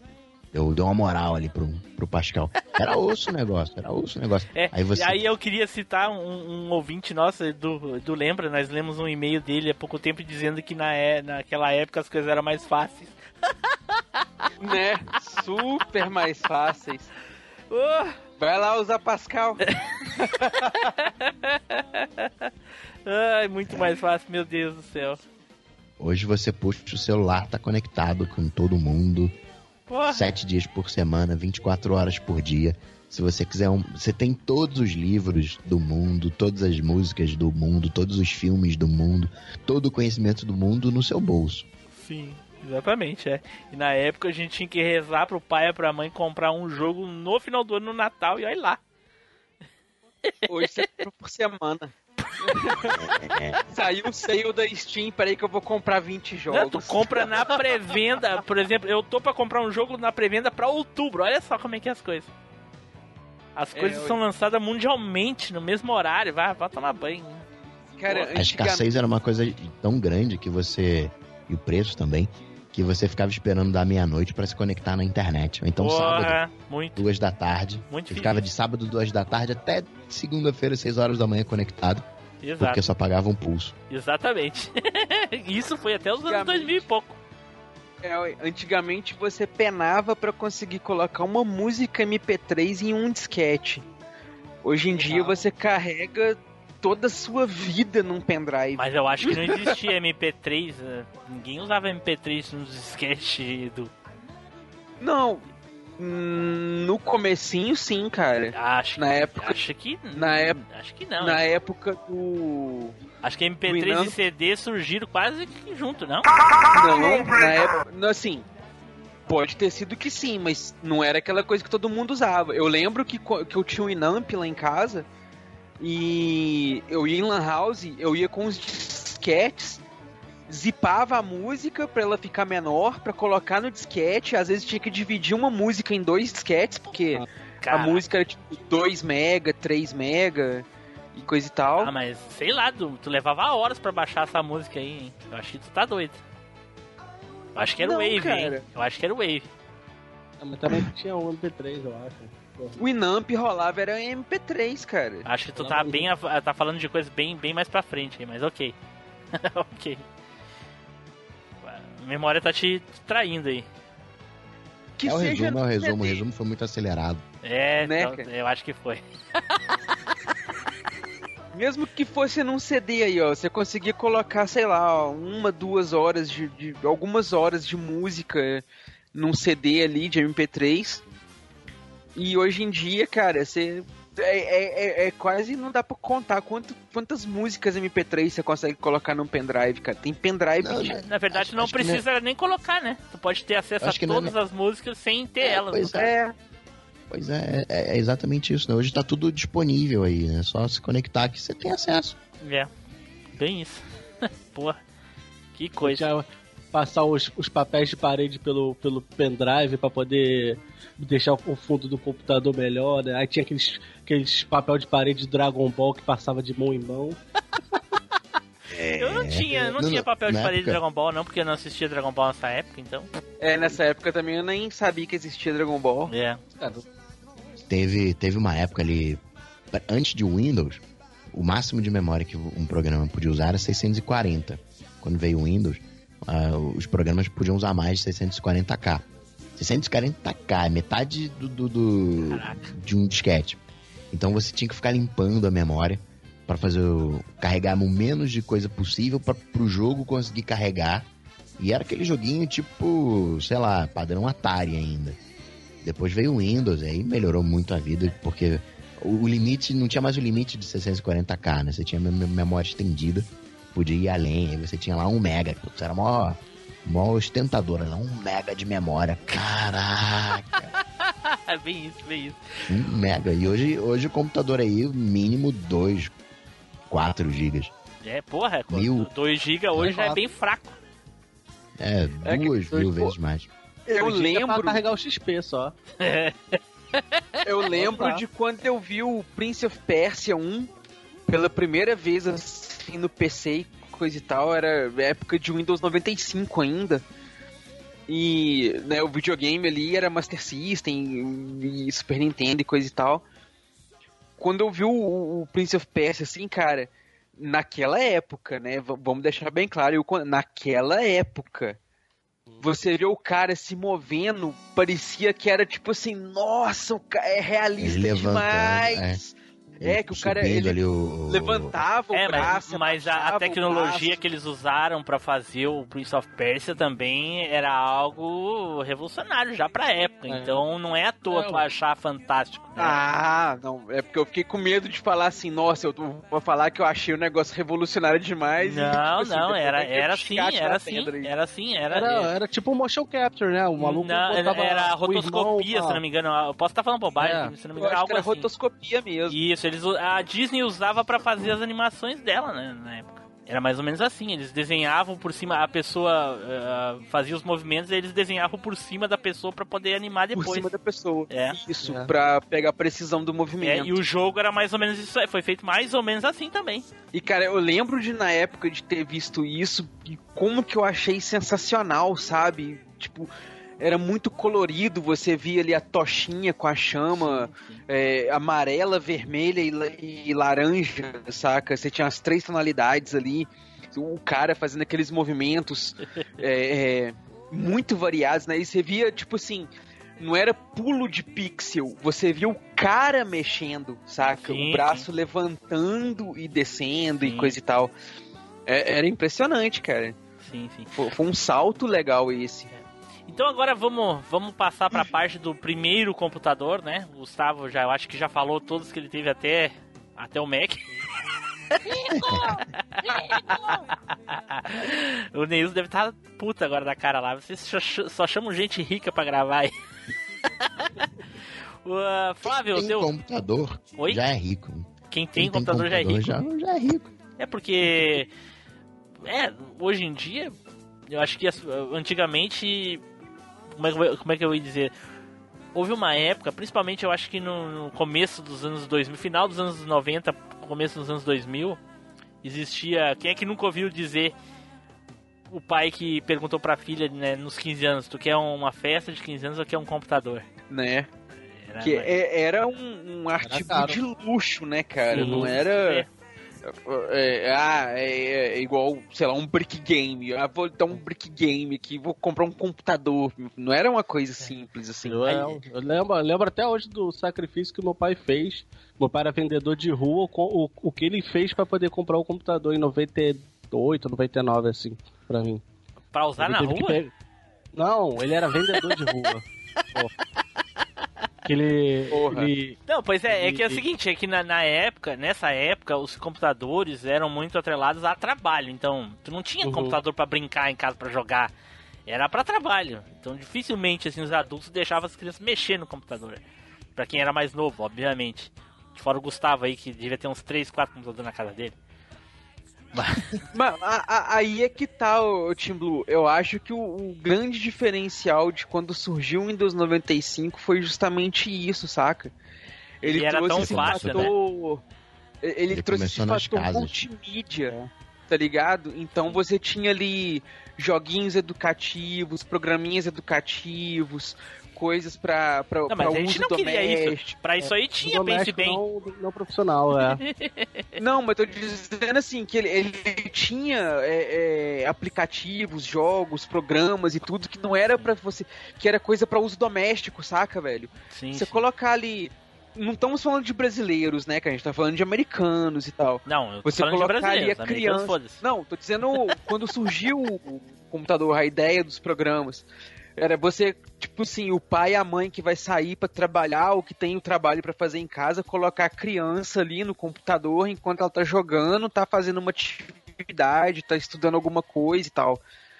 Então, e, e- isso, saca? Trouxe aquela. Tirou um pouco aquela visão de que computador era uma coisa só pra trabalho, era desenvolvido pra trabalho. Tava começando a surgir aquelas coisas que eram acessíveis pro uso doméstico, Sei saca? não, cara. Eu acho que isso aí demorou um pouquinho mais. Eu acho que tu ainda tá sofrendo do trauma do resumo lá, mas ok. Aquelas, aquelas enciclopédias, né? Barça, que eram, sei lá, 20 livrões gigantescos. Começou a vir com Microsoft em carta, que era um CD. Aí a galera isso. ficava. Exatamente. Eu digo por conta disso. O primeiro computador que teve lá em casa, aproveitando já deixa, Olha aí. Aí Edu já vai, Foi já vai um- puxar aí o carro, né? né? Foi um, um Pentium 166, tá ligado? A gente co- comprou um pouquinho antes de lançar o Windows 98. Então deve ter sido ali por volta de 96, 97. Olha lá, É, já era mais top que o Pentium 100 aí. Olha o rico aí. é, ó, né? E eu lembro que, que foi quando meu- os meus pais foram pra comprar o computador e coisa e tal, apesar do meu pai já trabalhar na, na empresa que ele trabalhava com computador e tudo mais, o que pesou foi justamente o fato que o Gustavo citou aí, que você tinha uma enciclopédia de 15 livros reunidas num CD, você tinha acesso a conteúdos educativos, você tinha acesso a conteúdos para fazer trabalho, você podia digitar um trabalho, você podia imprimir, você podia fazer um negócio. Então, o- os meus pais já compraram com esse foco, saca? Que o computador fosse ser utilizado para que a gente pudesse estudar, pudesse fazer um trabalho, pudesse fazer uma pesquisa, pudesse fazer um negócio e coisa e tal. Por isso que eu tenho essa visão de que o que ajudou o computador a ganhar fama foi quando surgiu o Windows 95 com essa coisa multimídia de ter uso doméstico, saca? Jogo educacional, é, você poder fazer planilha, você poder escrever uma carta, você poder fazer um documento, você poder fazer um, um, um banco de dados ali para você organizar as coisas, entendeu? É muita Eu ficção, é muita ficção. que- Na maioria só queria pra joguinho mesmo. Não, Não, mas claro. a, a- a gente, né, queria pra jogo, É, mas, claro. mas pra convencer, pra convencer o, o pai, não, eu posso digitar aqui o trabalho do colégio aqui, ó, posso pesquisar aqui também, ó. É isso aí. Tem que, Cara, tem que iludir também. É que, De descu- fato- me desculpem vocês, é que pra mim isso é ficção pelo seguinte, porque quando eu tive meu primeiro computador, eu comprei ele, entendeu? Eu já era adulto, já trabalhava, então eu não tive essa, eu não tive infância com computador, então pra mim não, para mim é tudo ficção. Ah, cara, o computador lá em casa ele realmente foi muito utilizado a princípio, assim, pra, pra estudo mesmo, saca? Eu lembro até hoje que a gente fazia os trabalhos, eu ficava ali, tipo, um dia inteiro digitando aquele catamilho só com os indicadores batendo em cada tecla. Porque você não, não, né, não tinha o hábito de usar os outros quatro dedos de Ah, eu cada faço mão. isso até hoje. Eu utilizo os, os outros dedos também. Não tanto quanto deveria, mas utilizo. Mas eu lembro que ficava o dia inteiro digitando o trabalho ali, coisa e tal. Aquela dificuldade de você é, é, manusear o mouse para você editar o documento no Word e tudo mais. E depois você fazia aquela capinha com letrinhas de Word Art. Aí você escolhia. Word art. Vou fazer ele inclinado pra cima, vou fazer inclinado pra baixo, vou fazer em arco, vou fazer com sombra, vou fazer deitado, vou fazer no CC. Eu, velho, eu lembro até hoje, cara. A gente ficava tipo assim: ah, vamos lá fazer a capa do trabalho. Aí juntava a turminha, né? Fazia aqueles trabalhos de grupo, juntava a galerinha, quatro, cinco pessoas. Ah, não, vamos fazer assim, assado, tal cor, vamos fazer fundo de madeira, fundo de pedra, e Caraca. não sei o que. Isso é, isso é- isso é muito moderno pra mim, cara. Na, pra- na minha época, a capa do trabalho era daquelas reguinhas das letrinhas, sabe? Então você nunca teve que limpar a bolinha de mouse. Limpei muito, sim, sim, limpei, limpei. Nossa, a, a mouse óptica eu fui usar, era 2008, 2009, Ontem. sei lá. E guerrinha de bola de mouse chegaram a fazer? Eu, eu ia perguntar isso, se alguém tinha limpado a bolinha do mouse. Não, e, e guerrinha na escola. Ah, Guerrinha tirar a bolinha pra jogar nos outros? É, pô, não. Caraca, mas isso aí Rio só que faz, cara. Isso era de lei nos laboratórios. Isso aí é só nas escolas particulares, cara. Nas, nas escolas públicas não tinha isso, não. Isso é muita psicopatia, velho. Galera é psicopata. Vou te matar com a minha bola de mouse. Ó, Rio de Janeiro, né? Rio de Janeiro. Ah, tá de bobeira, né? Fica, fica esperto, pô. Ai, ai, ai. Meu Deus do céu, meu Deus. Ai. Flávio, fala aí, Flávio, do teu, teu primeiro PC. Ah, meu primeiro foi um Pentium MMX de 233 Olha aí, MHz, eu acho. ganhou de Tido, ó, MMX. MMX, Pentium MMX. É, disso também. é 233 MHz. Acho que era 8 MB de, de memória, HD de 10 GB. Poderosíssimo Caraca, HD de 10 GB. 10 GB? É, É, eu, é muito, hein? Você Eu tá lembro. grande, hein? Eu acho que tu Eu acho que tá errado, hein? 10 GB, porra? é, Não era 10. HD de 1 giga, não, velho? Não, não, não. Eu lembro que eu fiquei com um HD de 4 GB durante muito tempo, porque esse meu de 10, ele começou a fazer o barulho do tri e parou de funcionar. Ih, Eu tive que arrumar com um amigo um HD de 4 GB pra poder ficar. Fiquei até o final dele eu fiquei com esse HD olha só. de 4. Pô, não, aí. Cara, é, falou, eu lembro até hoje do, do, do- do sacrifício que foi pro, pro meu pai trazer, mano. Pô, arrumar esse cheque computador, a, me- a memória dele era DIN, não era DIN? se eu não me engano, era. Eu acho que era, que DDR é mais recente. Não, era, era. 8 MB só de memória. Porra. Aí, tá é, eu acho que era Jim. Não Caraca. tinha aquela. Não tem essa fonte que, que desliga sozinha, né? Tinha que aparecer aquela, aquela mensagem. Seu computador pode ser desligado com segurança, lembra? É que Caraca. você desligava manual ali na chave. Na chave. Virava a chave da fonte. E eu lembro até hoje, cara, da- do, do sacrifício que foi. Acho que meu pai pagou em dois anos essa porra desse computador, mano. Caraca. Eu lembro que ele já- Era, Dois anos. Era, um- era difícil financiar, era em cheque, o bagulho era doido. é. Nessa época E- dividia tudo 24, 36, 48. Era carnê. Eu lembro que ele, ele veio com o show do milhão 1, 2 e 3 instalado. Caraca. Já, já craqueado já. Ele já veio Caramba. craqueado instalado. Só isso aí era diversão pra não precisar de mais jogo nenhum por muito tempo, cara. Que era divertido jogar. Você juntava a turma pra jogar o show do milhão ali, cara. Aí você. Eu, eu- eu lembro que. né, Só um adendo rapidinho. Eu lembro que nessa época desses computadores assim do, do show do milhão, a gente teve um, um churrasco que a gente foi e tal. Tinha um PCzão lá com- do show do milhão lá ligado e tudo. Aí a gente juntou a galera. Cara, foi tipo o programa do show do milhão. A gente colocou três pra ser os universitários, é, colocou quatro, quatro ou cinco, não sei, pra ser tipo a plateia, saca? Que levanta as plaquinhas ali falando qual que pode ser a resposta. E fora a pessoa participando, jogando ali, coisa e tal.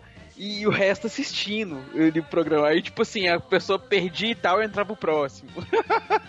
Valeu.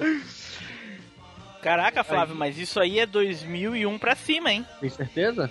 Absoluta. Não, não. Esse Pentium MMX ali. Não, mas tá não, no- mas o, ele falou do show Não, do milhão, mas não. o computador do milhão foi lançado em 2001. Não. Não, não é o computador Não. do milhão. Não é o computador do milhão, é o jogo do show do milhão. Mas o jogo saiu antes do. do, do- Antes do saiu, computador? saiu antes, saiu ah, antes. ok, então tá. Aí com a fama do jogo veio o computador do milhão. Entendi. Eu, eu não sei que eu. É, porque o, o show do milhão é de 99. foi Você aí. falou do. Uma, uma coisa que você falou de joguinhos, ah, queria joguinhos. Se a gente lembrar que o PlayStation 1 ele é ali de 94 e o PlayStation 2 só foi pintar nos anos 2000, Pois é.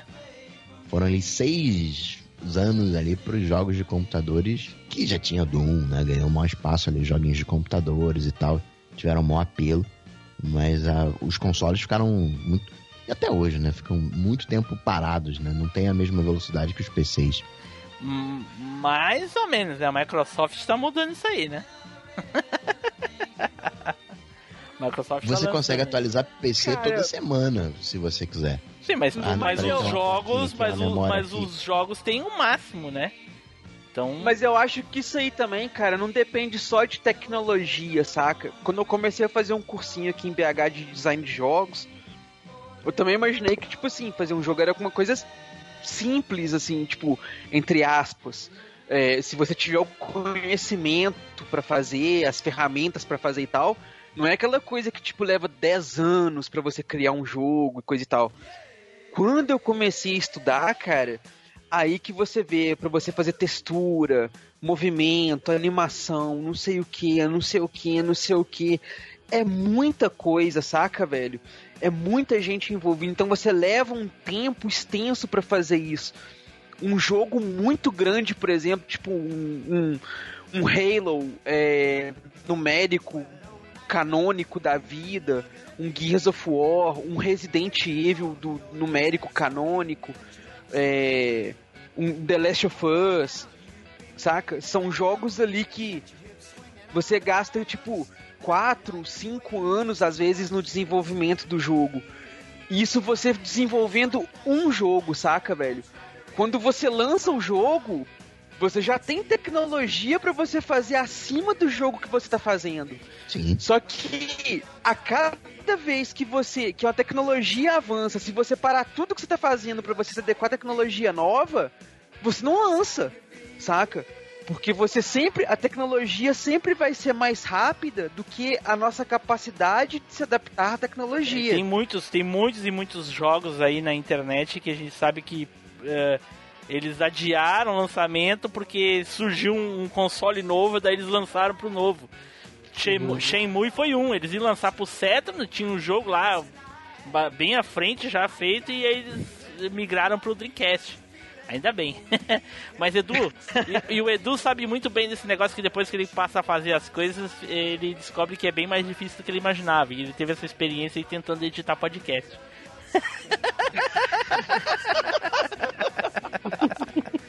ele viu que não é bem É. assim. Não, não posso negar. Reconheço os limites. O- mas, o, mas isso que o Gustavo falou é óbvio. O computador PC, é, a, a capacidade dele perto de um console é infinitamente maior, justamente porque sempre pode dar mais potência pro, pro computador e o console vai ficando. A questão nem é, nem é a máquina, eu, eu acho assim, ô Gustavo, eu acho que é o jogo mesmo, entendeu? Porque o jogo ele é lançado no máximo, ele pode ter um upgrade e coisa e tal. Com certeza demora muito mais tempo para eles conseguir fazer um upgrade do jogo do que do que do PC. O PC hoje a gente faz uma coisa, amanhã já tem uma coisa 10 vezes melhor. É incrível, como é que pode? Configuração Pentium 166 MB, tá? Ele trabalha com sistema operacional Windows 95, 16 de RAM, o disco rígido a Winchester 3.1 GB, caixa interna 16 KB. Imagina sua mãe, a hora que receber um desses, vai babar, quem aproveita é você, né? Bom, e o meu computador, gente, o meu computador, o primeiro computador que eu comprei foi em 2003. A história é bem, é bem curiosa, a história do meu primeiro computador. Que eu comecei a frequentar a academia em 2003. Foi em 2013 eu comprei. E aí eu comecei a frequentar a academia, eu trabalhava das 4 horas da manhã até as 8. E aí eu começava a academia às 9 até às 11. E aí o dono da academia Trabalhava tinha... em? Padaria? Oi? Trabalhava em padaria? Não, não, não. Ou É que é, a empresa tinha. tava com um turno, meio turno extra durante a Ah. madrugada. Então eu começava mais cedo, já entregava a máquina já funcionando pro seguinte. Que já adiantava as coisas e tudo, entendeu? Então eles começavam mais cedo. Aí tá, aí eu começava a fazer a academia às 8, aí o cara da academia tinha lá um, 3, um 386, né? E, com Windows 95. E aí ele. A gente conversando sobre computador e coisa, ele disse que queria vender o computador. Eu falei, opa, eu tô querendo comprar. Aí ele, ah tá, eu te vendo esse. Aí o cara falou que ele já tinha invadido o Pentágono com esse computador.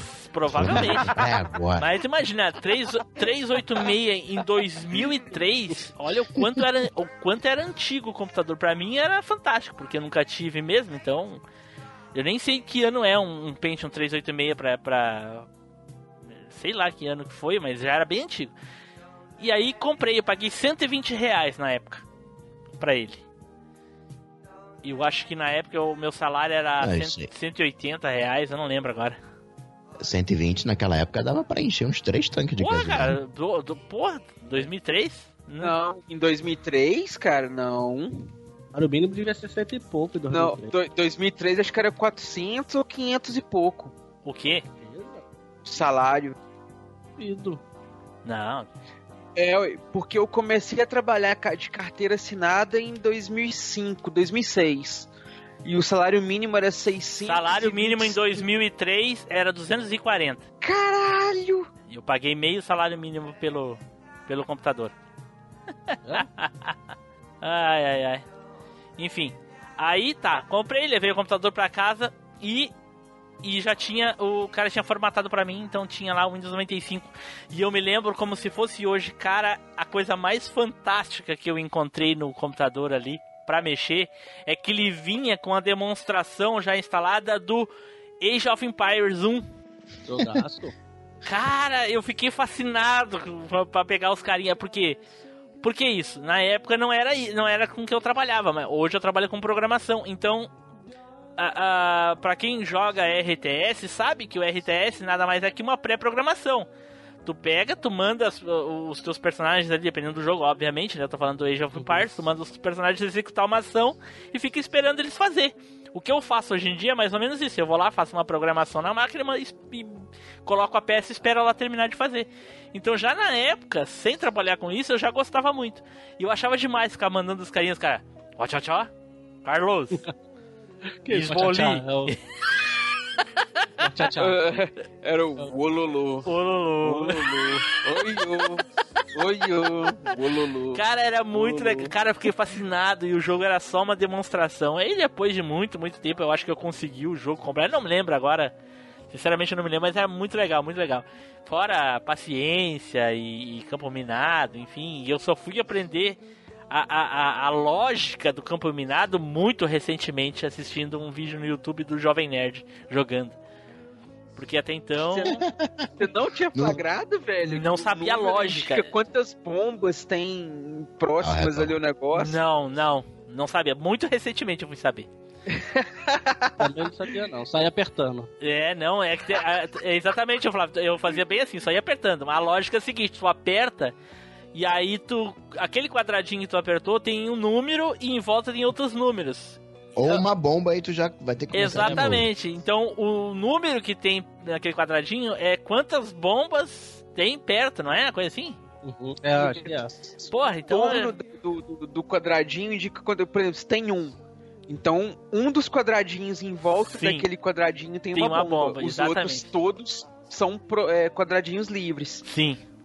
Aí Então- você vai se baseando nos outros quadradinhos pra saber o qual que pode ter a bomba ou não. Aí eu agora eu quero que quem explodiu a cabeça agora coloca nos comentários aí, porque né, se eu ouvisse isso falar em um podcast, eu- eu ia dizer. Explodiu minha cabeça. Na hora que eu vi eles ensinando isso aí, eu fiquei. Putz, nunca, nunca, nunca imaginei. Mas Nunca enfim. imaginei. Olha só.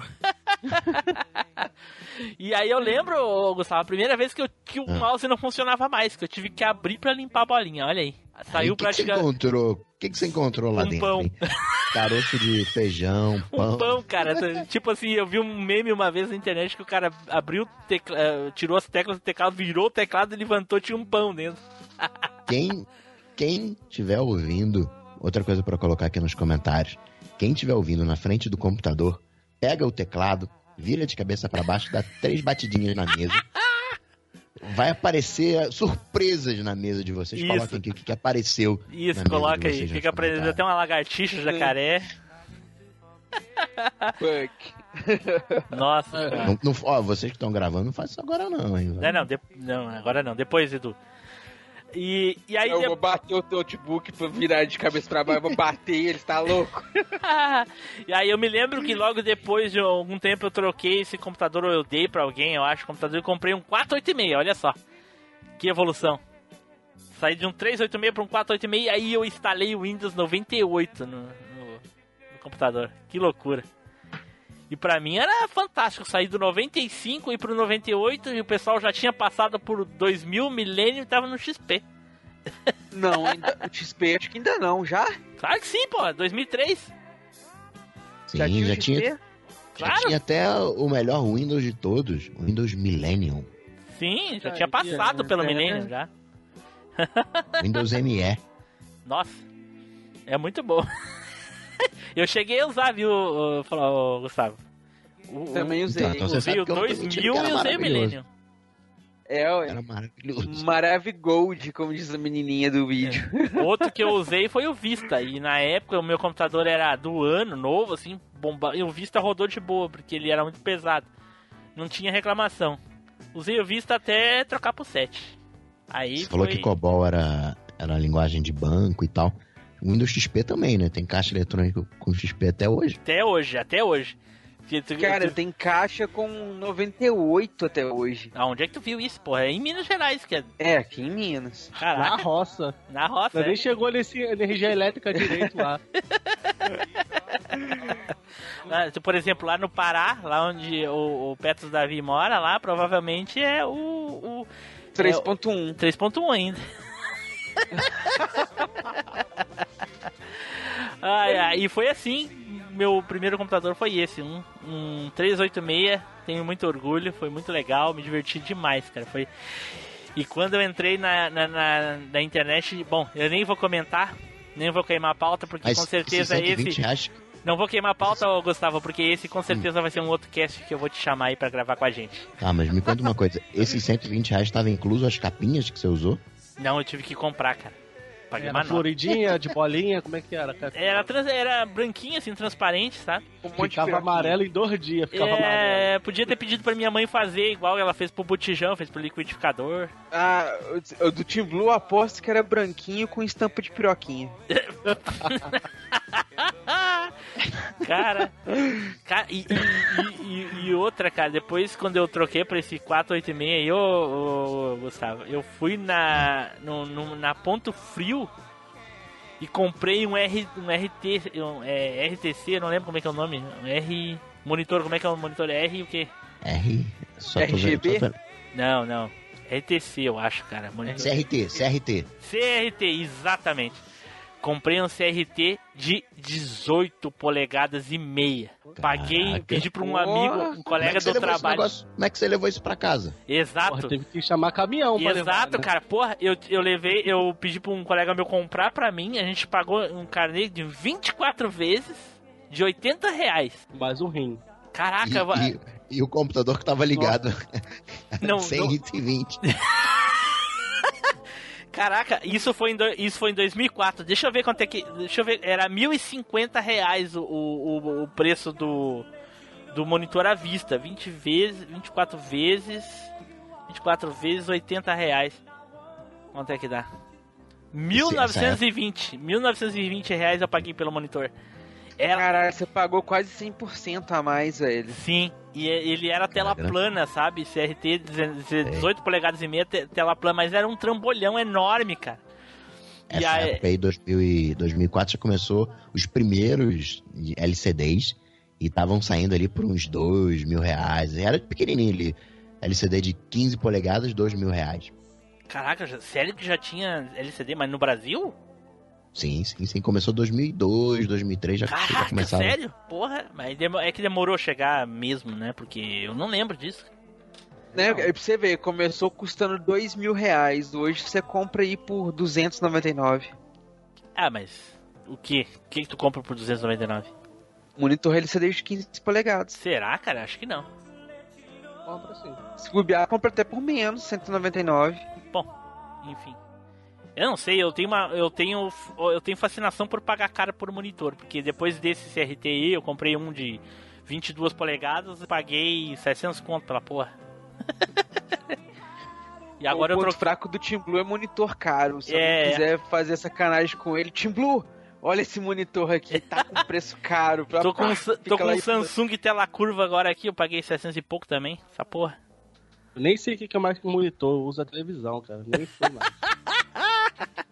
Ah, a minha televisão de 46, eu falei, ah, vai ficar assim mesmo na televisão mesmo. Ah, É, depois das Smart TVs conectadas aí também, eu uso só TV. E É, tem mas- um monitorzinho LCD 17 polegadas aqui de, de 1900 bolinha.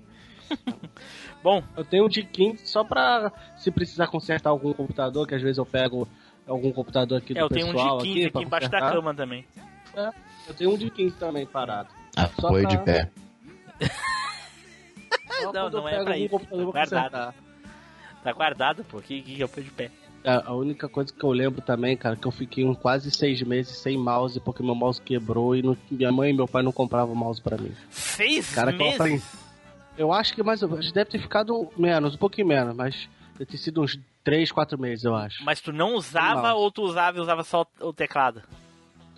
Só usava o teclado. Eu aprendi, na época, no Windows 98, eu aprendi quase todas as teclas de atalho pra poder mexer. Caraca, olha aí. Não, sorte que não quebrou o teclado, imagina se quebra É, o teclado. Aí fica, aí fica aquela mensagem aparecendo quando você buta. Aperte F1 para começar. Putz, É, teclado não encontrado, aperte F1 para começar. pô, como é? É, É, putz. interessante falar de, de teclado aí, porque nessa época eu lembro que dava muita confusão de teclado, cara, porque tinha três linguagens de teclado diferentes. Você tinha o, o teclado padrão americano, né, que você não tinha C cedilha e, e algumas outras diferentes. Aí o ponto, vírgula, é, interrogação e coisa tal tinha uma ordem bem diferente do padrão ABNT, que era o, o brasileiro comum, que você tinha ali o C cedilha no teclado e, e tudo mais. E você tinha um outro padrão da ABNT, que era o ABNT2, que ele mudava a posição dos pontos das vírgulas, dos exclamação, exclamação, interrogação, ponto, é, vírgula, dois pontos, reticências, negócio. Ele mudava a posição desses negócios, velho. Aí você tava muito habituado a usar o seu teclado ali, bonitinho, sem ser cedilha. Aí você ia na casa de alguém, ah, deixa eu usar seu PC rapidinho, não sei o que, aquele tecladão com C cedilha. Você ia dar ponto de interrogação, dava C cedilha, aí não sei o que. Eu lembro que eu tinha um que eu tinha que apertar é, Ctrl Shift Q pra dar o ponto de interrogação, porque não tinha no teclado. Caralho, velho. Eu nem lembro o que, que era. Eu acho que era, um, eu acho que era um notebook da Acer que eu tinha na época, que era no teclado americano. Não sei o que, que é aquela porra lá. Mas era louco, bem louco o troço. Se cedilha, então nem pensar. É, cara, eu lembro que o teclado que eu tinha na minha casa, ele não tinha o aquela bolinha que fica de fazer o grau, que geralmente você usa o Alt GR pra, pra acessar. Não tinha isso no teclado. Então, pra você fazer o grau, você tinha que segurar o Alt e digitar 167. Aí você É. fazia lá Alt 167, psh, aparecia o grau no número. Verdade. É, Esse aí eu lembro de cabeça. É, cara, eu também lembro por causa disso. Eu custei pra descobrir, cara. Quando eu descobri, eu falei, tá, tá, tá, tá, tá, tá, tá. Tudo vez que eu tinha que colocar grau, Alt 167. E o 66? O 66 você não chegou a usar, né? Que era o Azinho. Não. Não, 166 foi demais pra mim, cara. Não, Isso eu não O- lembro. Pra fazer a primeira, né? O Azinho era Alt 166. Alt. Esse azinho serve pra quê? É o primeira. Um. Primeira, primeiro. Ah, pode crer, pode crer. Alt 166. Como assim? Eu tô, tô perdido. Ih, o cara perdeu também o Alt. Alt 66. Digita Ele tá- 166. Mas o meu não vai. Deixa eu ver. Alt 1. Tem que ser o Alt, tem que ser o Alt da direita. Tá. É, Alt Gear, no caso. É Gear, né? Isso, isso. Tá, o que acontece? Bota o outro alt, o meu alt, alt da esquerda que foi. Aparece um azinho de primeira, primeira. pô.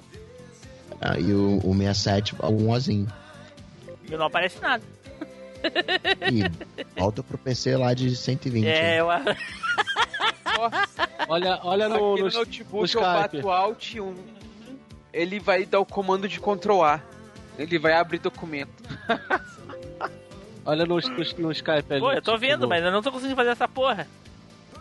Ih, Ah, mas, mas não, peraí, 166. mas, mas peraí, essa tecla já tem aqui, não tem por que ficar digitando um 66. Não, mas quando não tinha não essa tinha. tecla. Ah, É isso que eu tô falando, Su. O padrão ABNT1, ele não tinha esses negócios.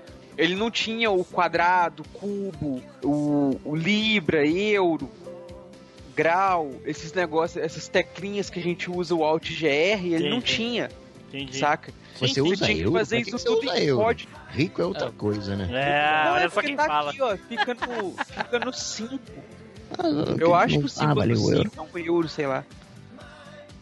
O penny.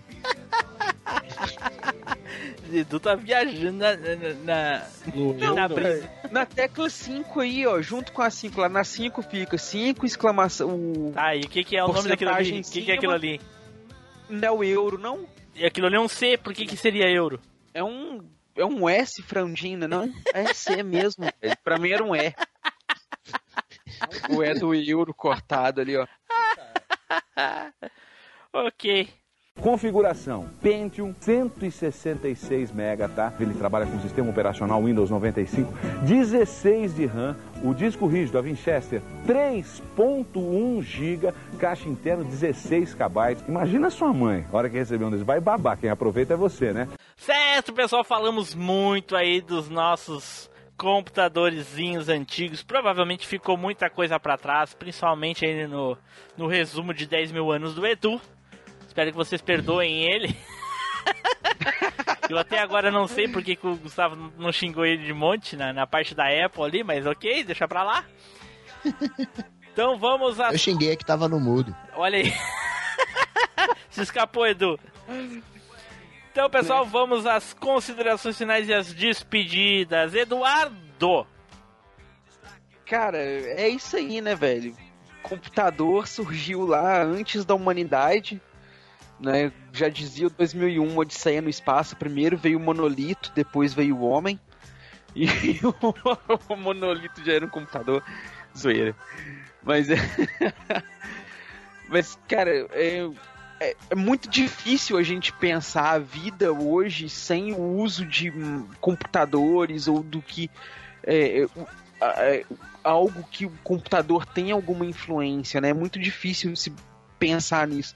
Mesmo a gente que nasceu ali no, no início do que seria o boom dos computadores, é difícil de, de imaginar um mundo assim, mas ele existiu. Graças a Deus não estamos nele, mas ele existiu.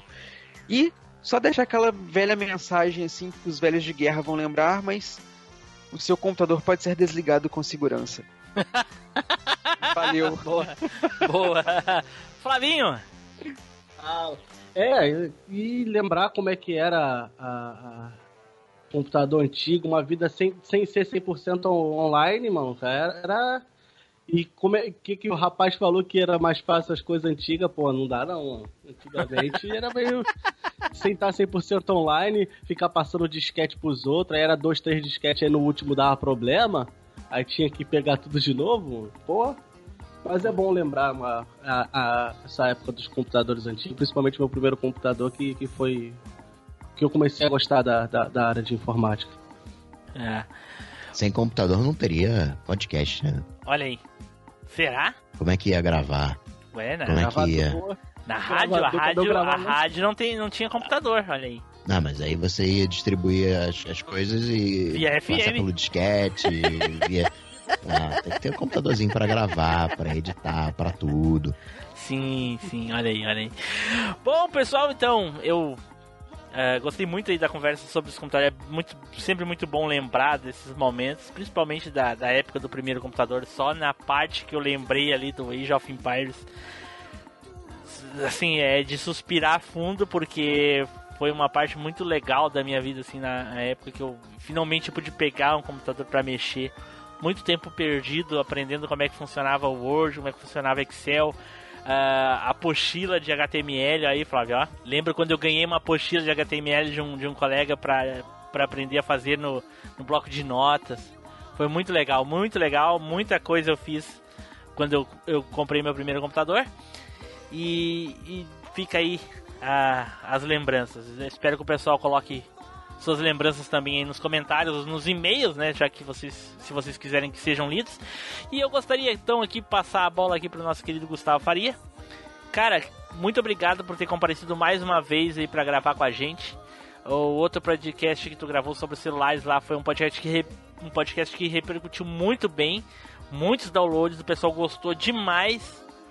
E espero sinceramente que tu possa comparecer aí para gravar outros episódios com a gente aí, cara. Muito obrigado. Obrigado, sempre que chamar, tô aqui. Prazerzão. E pra me achar, só bater lá no Google, Cocatec, que você me encontra. Quem não me conhece, eu cuido de um, de um podcast. Na verdade, é mais que um podcast, né? Tem canal no YouTube, tem blog, tem site, tem em todas as redes sociais, que é o Cocatec, focado em tecnologia, principalmente Apple. Mas não, não, não tem preconceito com a galera de Android, não. Eu trato muito bem o usuário de Android, né? Já sofrem demais da vida. na época, na época, eu quando veio gravar, tu tinha um Windows Phone, ainda tem? Ainda tem, tá aqui guardado na gaveta. O Porque Android, a câmera é boa, Android- pelo menos a câmera é boa, né? O Android tá aqui em uso ainda, né? Pra uma outra conta que eu tenho de WhatsApp e tal, pra fazer algumas outras coisas. O Android tá aqui. Mas o Windows Phone não mais. Tá aqui guardadão na, na gaveta. Virou. Virou história. Ele só Esse- não joga fora porque é presente da mãe. É, não, tá tá aqui, tá aqui. Ó, guardar com carinho. Brigadão, qualquer coisa, qualquer até que a gente se encontra. Certo, então muito obrigado a todos que apareceram aí pra gravar, todo mundo que nos ouviu. Espero que vocês tenham gostado. Então, pessoal, fiquem agora com a leitura de e-mails e comentários. E até a próxima viagem no tempo. Tchau!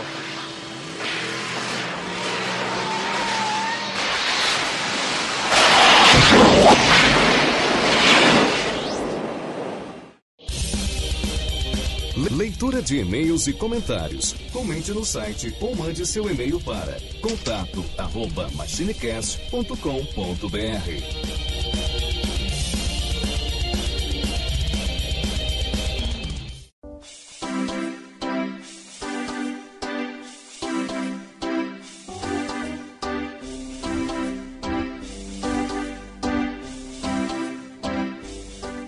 Saudações, machineiros e machineiras do meu Cocorô. Eu sou Eduardo Filhote e sejam muito bem-vindos a mais um.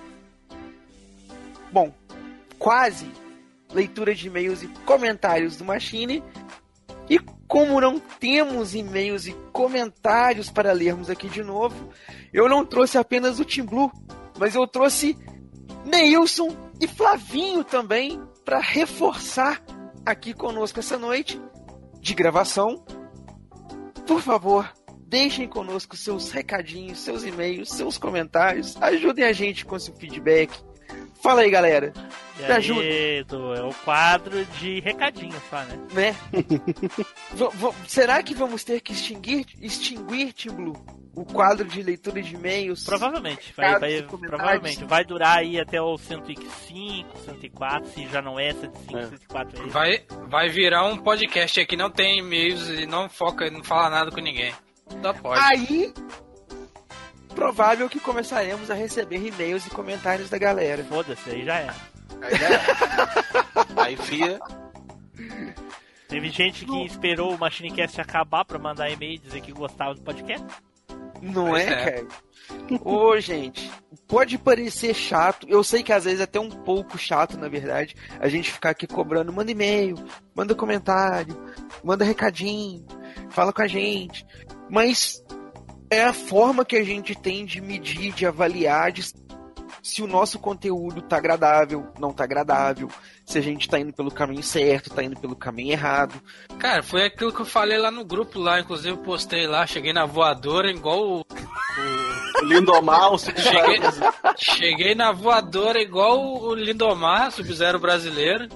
Cara, ó, vocês têm que dar o feedback, cara, porque o único jeito da gente saber se vocês estão gostando ou não do podcast e também praticamente é um. Você chegar lá, botar o comentário, a gente fala, pô, é o nosso pagamento, cara, porque a gente faz isso aqui por gosto, cara. Ninguém paga a gente pra fazer isso aqui, cara. Igual outros podcasts que aí que vocês, vocês pagam pra ouvir groselha, realmente, que não é groselha. Acho que já tem uns três anos que os caras não, não, Não, pagam pra ouvir, pagam pra ouvir, comentam pra caralho que cada episódio é 200, 300 comentários e não, E não, tem respondem nada, não tem nenhum. nenhum feedback. É. É, não tem feedback os- e, e ainda os caras só gravam porcaria, entendeu? Tem mais de 3, 4 anos que os caras perderam já. Já não é a mesma coisa. Eu gostava deles antigamente, mas hoje, não- pra mim, não. Prefiro outros podcasts, mas, cara, como nós estamos falando no nosso podcast, cara, tira cinco minutos, tem aqueles cinco minutinhos que você vive falando groselha lá no. Aí teve gente que falou, ah, eu não consigo porque tô no trabalho. Beleza, cara, quando você chegar na sua casa, quando você dá aquele mijão, você já vai olhando o celular e já vai botando, pô. Aí o cara fala, tem uns caras que falam que não tem tempo. Cara, quando o cara, quando o cara quer segunda-feira, vira sábado. Bicho, não, não, não, não adianta, cara. Esse, esse lance aí, porque eu vejo muito. Ó, vou falar. Eu vejo muita gente que comenta aqui no, no grupo da gente E já vi comentando em vários outros podcasts, não vou falar nome porque eu não sou doido. Já vi comentando no Fliperama de Boteco, em outro, no jogo velho, no, nos outros nos que a gente tá fazendo na Triforce aí. Os caras comentam nos outros porque não comentam no nosso, cara. Entendeu? Tem que comentar, cara. É. O, paga- o pagamento da gente. Pô, vocês não querem mandar e-mail? Beleza, deixa aquele comentário. Pô, curti muito o cash, tal, tal, acabou. Você vai gastar o quê? 30 segundos, cara. 30, 40 segundos aí, cara. Nem um minuto direito. Mas vou te falar uma coisa que me chateou um pouco mais do que a gente não ter os comentários, Neilson. Hum, Que foi um fato que aconteceu nos grupos do Telegram recentemente. hum. Eu tenho visto que alguns ouvintes nossos lá assim, de repente, pararam de comentar um pouco, pararam de participar de assunto. E, Só e, quando outra- a gente menciona eles, que eles aparecem e tudo. e- Aí e eu fui outros- dar uma cubada em outros grupos aí pra ver, saca? Se os. Sei 100%. Que, os caras estavam participando junto com a gente. E, cara, eles estão lá comentando o tempo inteiro. Aí eu chamei no privado assim e falei, pô, gente, tá rolando alguma coisa aí? A gente postou, né, soltou algum conteúdo que não agradou, a gente comentou alguma coisa, O rolou alguma tá treta, falando mal de One. Piece, o que que é? É, alguma coisa assim, não, tá tudo de boa, é porque não tendo tempo, não sei o que e tal. Aí, o Team Blue, hoje até, eu não vou falar quem é o ouvinte, mas se ele ouviu, ele vai saber quem é. Mas o Team Blue me chama um ouvinte nosso lá assim e tal. Saudade do fulano. Saudade do fulano. Ele, você tá sumido, você não tá comentando o que aconteceu? Ah, Não tem eu não falar. tenho nada pra falar. E lá fervendo nos outros grupos, cara. Eu fiquei um pouco chateado. Eu vi esse comentário aí. É, aí eu fiquei, caramba, velho, os nossos ouvintes estão estão nos abandonando mesmo, né? Mas enfim, Edu, uh, Nilson e Flávio, pra encerrar, eu digo o seguinte: chega de ficar mendigando comentários, de ficar mendigando e-mail. E é isso, cara. Vamos gravar o nosso cast, a nosso gosto, sem parâmetro nenhum. Gostou, gostou, não gostou, a gente não vai ficar sabendo. E bola pra frente. Ah, eu vou dar aí, porque a gente já gravou alguns episódios, então provavelmente vai, para não ficar aquele vácuo, né? Ah, fiquem agora com os e-mails e comentários e não vai ter, né? Então, ah, até terminar isso daí, ainda a gente vai dar uns recadinhos e depois cessou. Não esqueçam aí de mandar mensagens e de áudio ou de texto pro episódio 100. A gente só tem duas até agora, duas mensagens. Caraca. Episódio 100. Nenhuma de Ah. áudio, é texto. Só duas. Mandem aí, porque vai acabar. Esse é o último episódio, até sexta-feira agora. Se não mandar, não vai mandar mais. Não vai adiantar. E provavelmente lá a partir do 105, 100 e alguma coisinha aí, vai ser extinguida a leitura de e-mails e comentários. Pois é, né? Triste, né, cara? É triste. É triste porque a gente sempre se orgulhou de ler tudo, né? Sempre lemos Exatamente, cara. Na íntegra. tudo na íntegra. Exata, na, na íntegra. Bom, ruim, médio, A gente nunca pulou. agrada, desagrada. o que eu, é, nunca pulou o que os caras falavam, entendeu? Não. Aí é tenso. Fazer o quê? Até a pedrada que a gente recebeu, a gente leu. É, não importa. Qualquer coisa. Né? A gente não Até em seleciona. inglês, spam, a gente leu. Não é? Mas então é isso aí, querido machineiro, querida machineira. Bom, não vou mendigar mais, mas nos vemos então nos próximos casts. Espero que vocês curtam nossos conteúdos. E é isso aí. Bola pra frente. Valeu! Tchau. Tchau. Falou!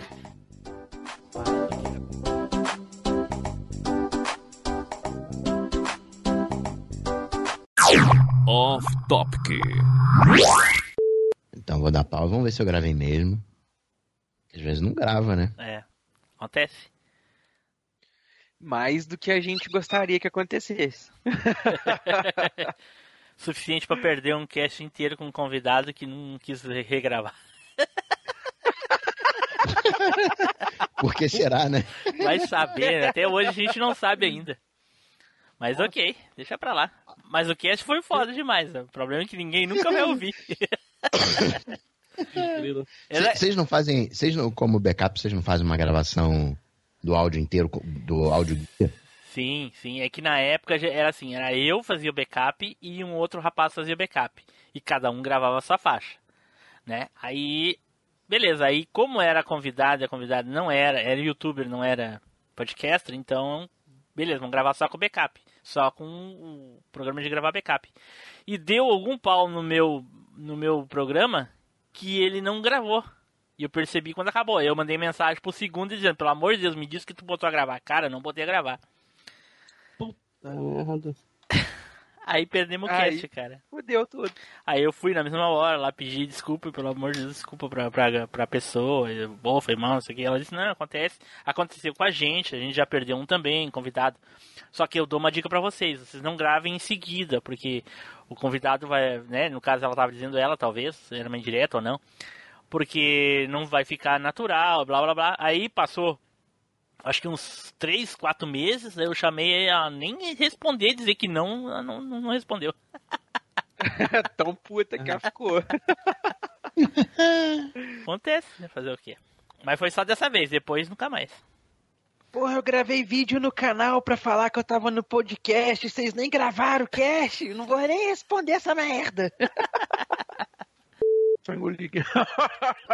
Porra, eu peguei o Edu com a boca cheia. Caraca. Não é o Rodrigo que tá te dando coisa na boca aí, né? Pelo amor de Deus. Me deu um kibe. Ah, Nossa. Nossa. meu Deus do céu, cara. Pesado. Two girls. Pelo a menos não é um croquete, né? Não é kibe com queijo, tá muito bom. Ah, caraca. Gente, se vocês eh, não tiverem nada de relevante aí que vocês queiram falar ou pl- planejar, está tudo liberado. Eu deixo vocês ir embora mais cedo. Bom que é, tá Não, estagiário comigo. não, porque tu tem que ficar aqui até o convidado ir embora pra servir café. Ah, isso aí.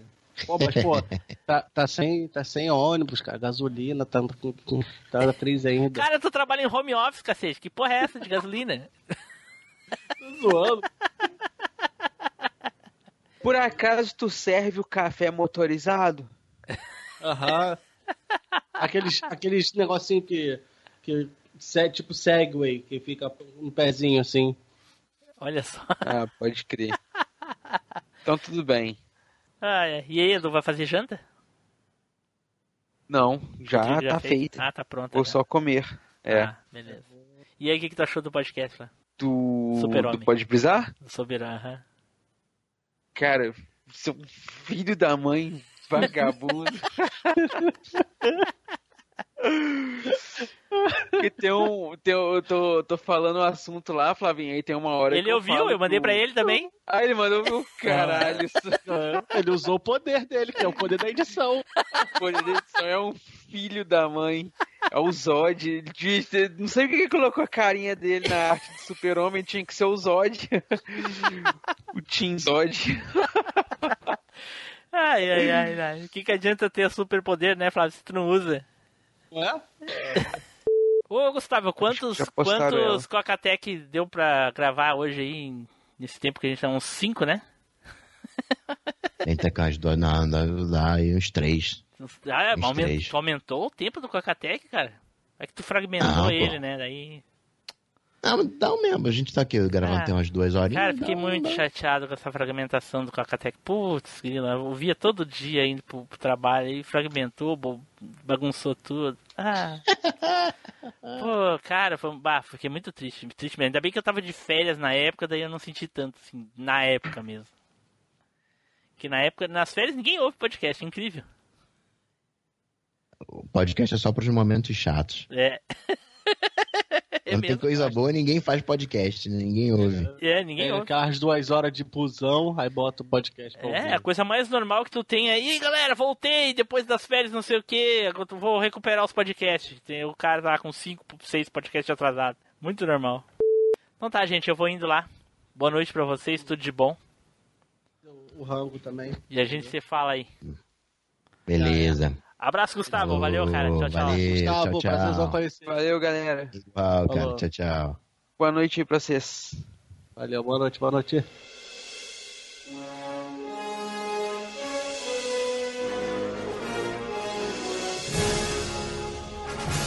Você acabou de ouvir MachineCast.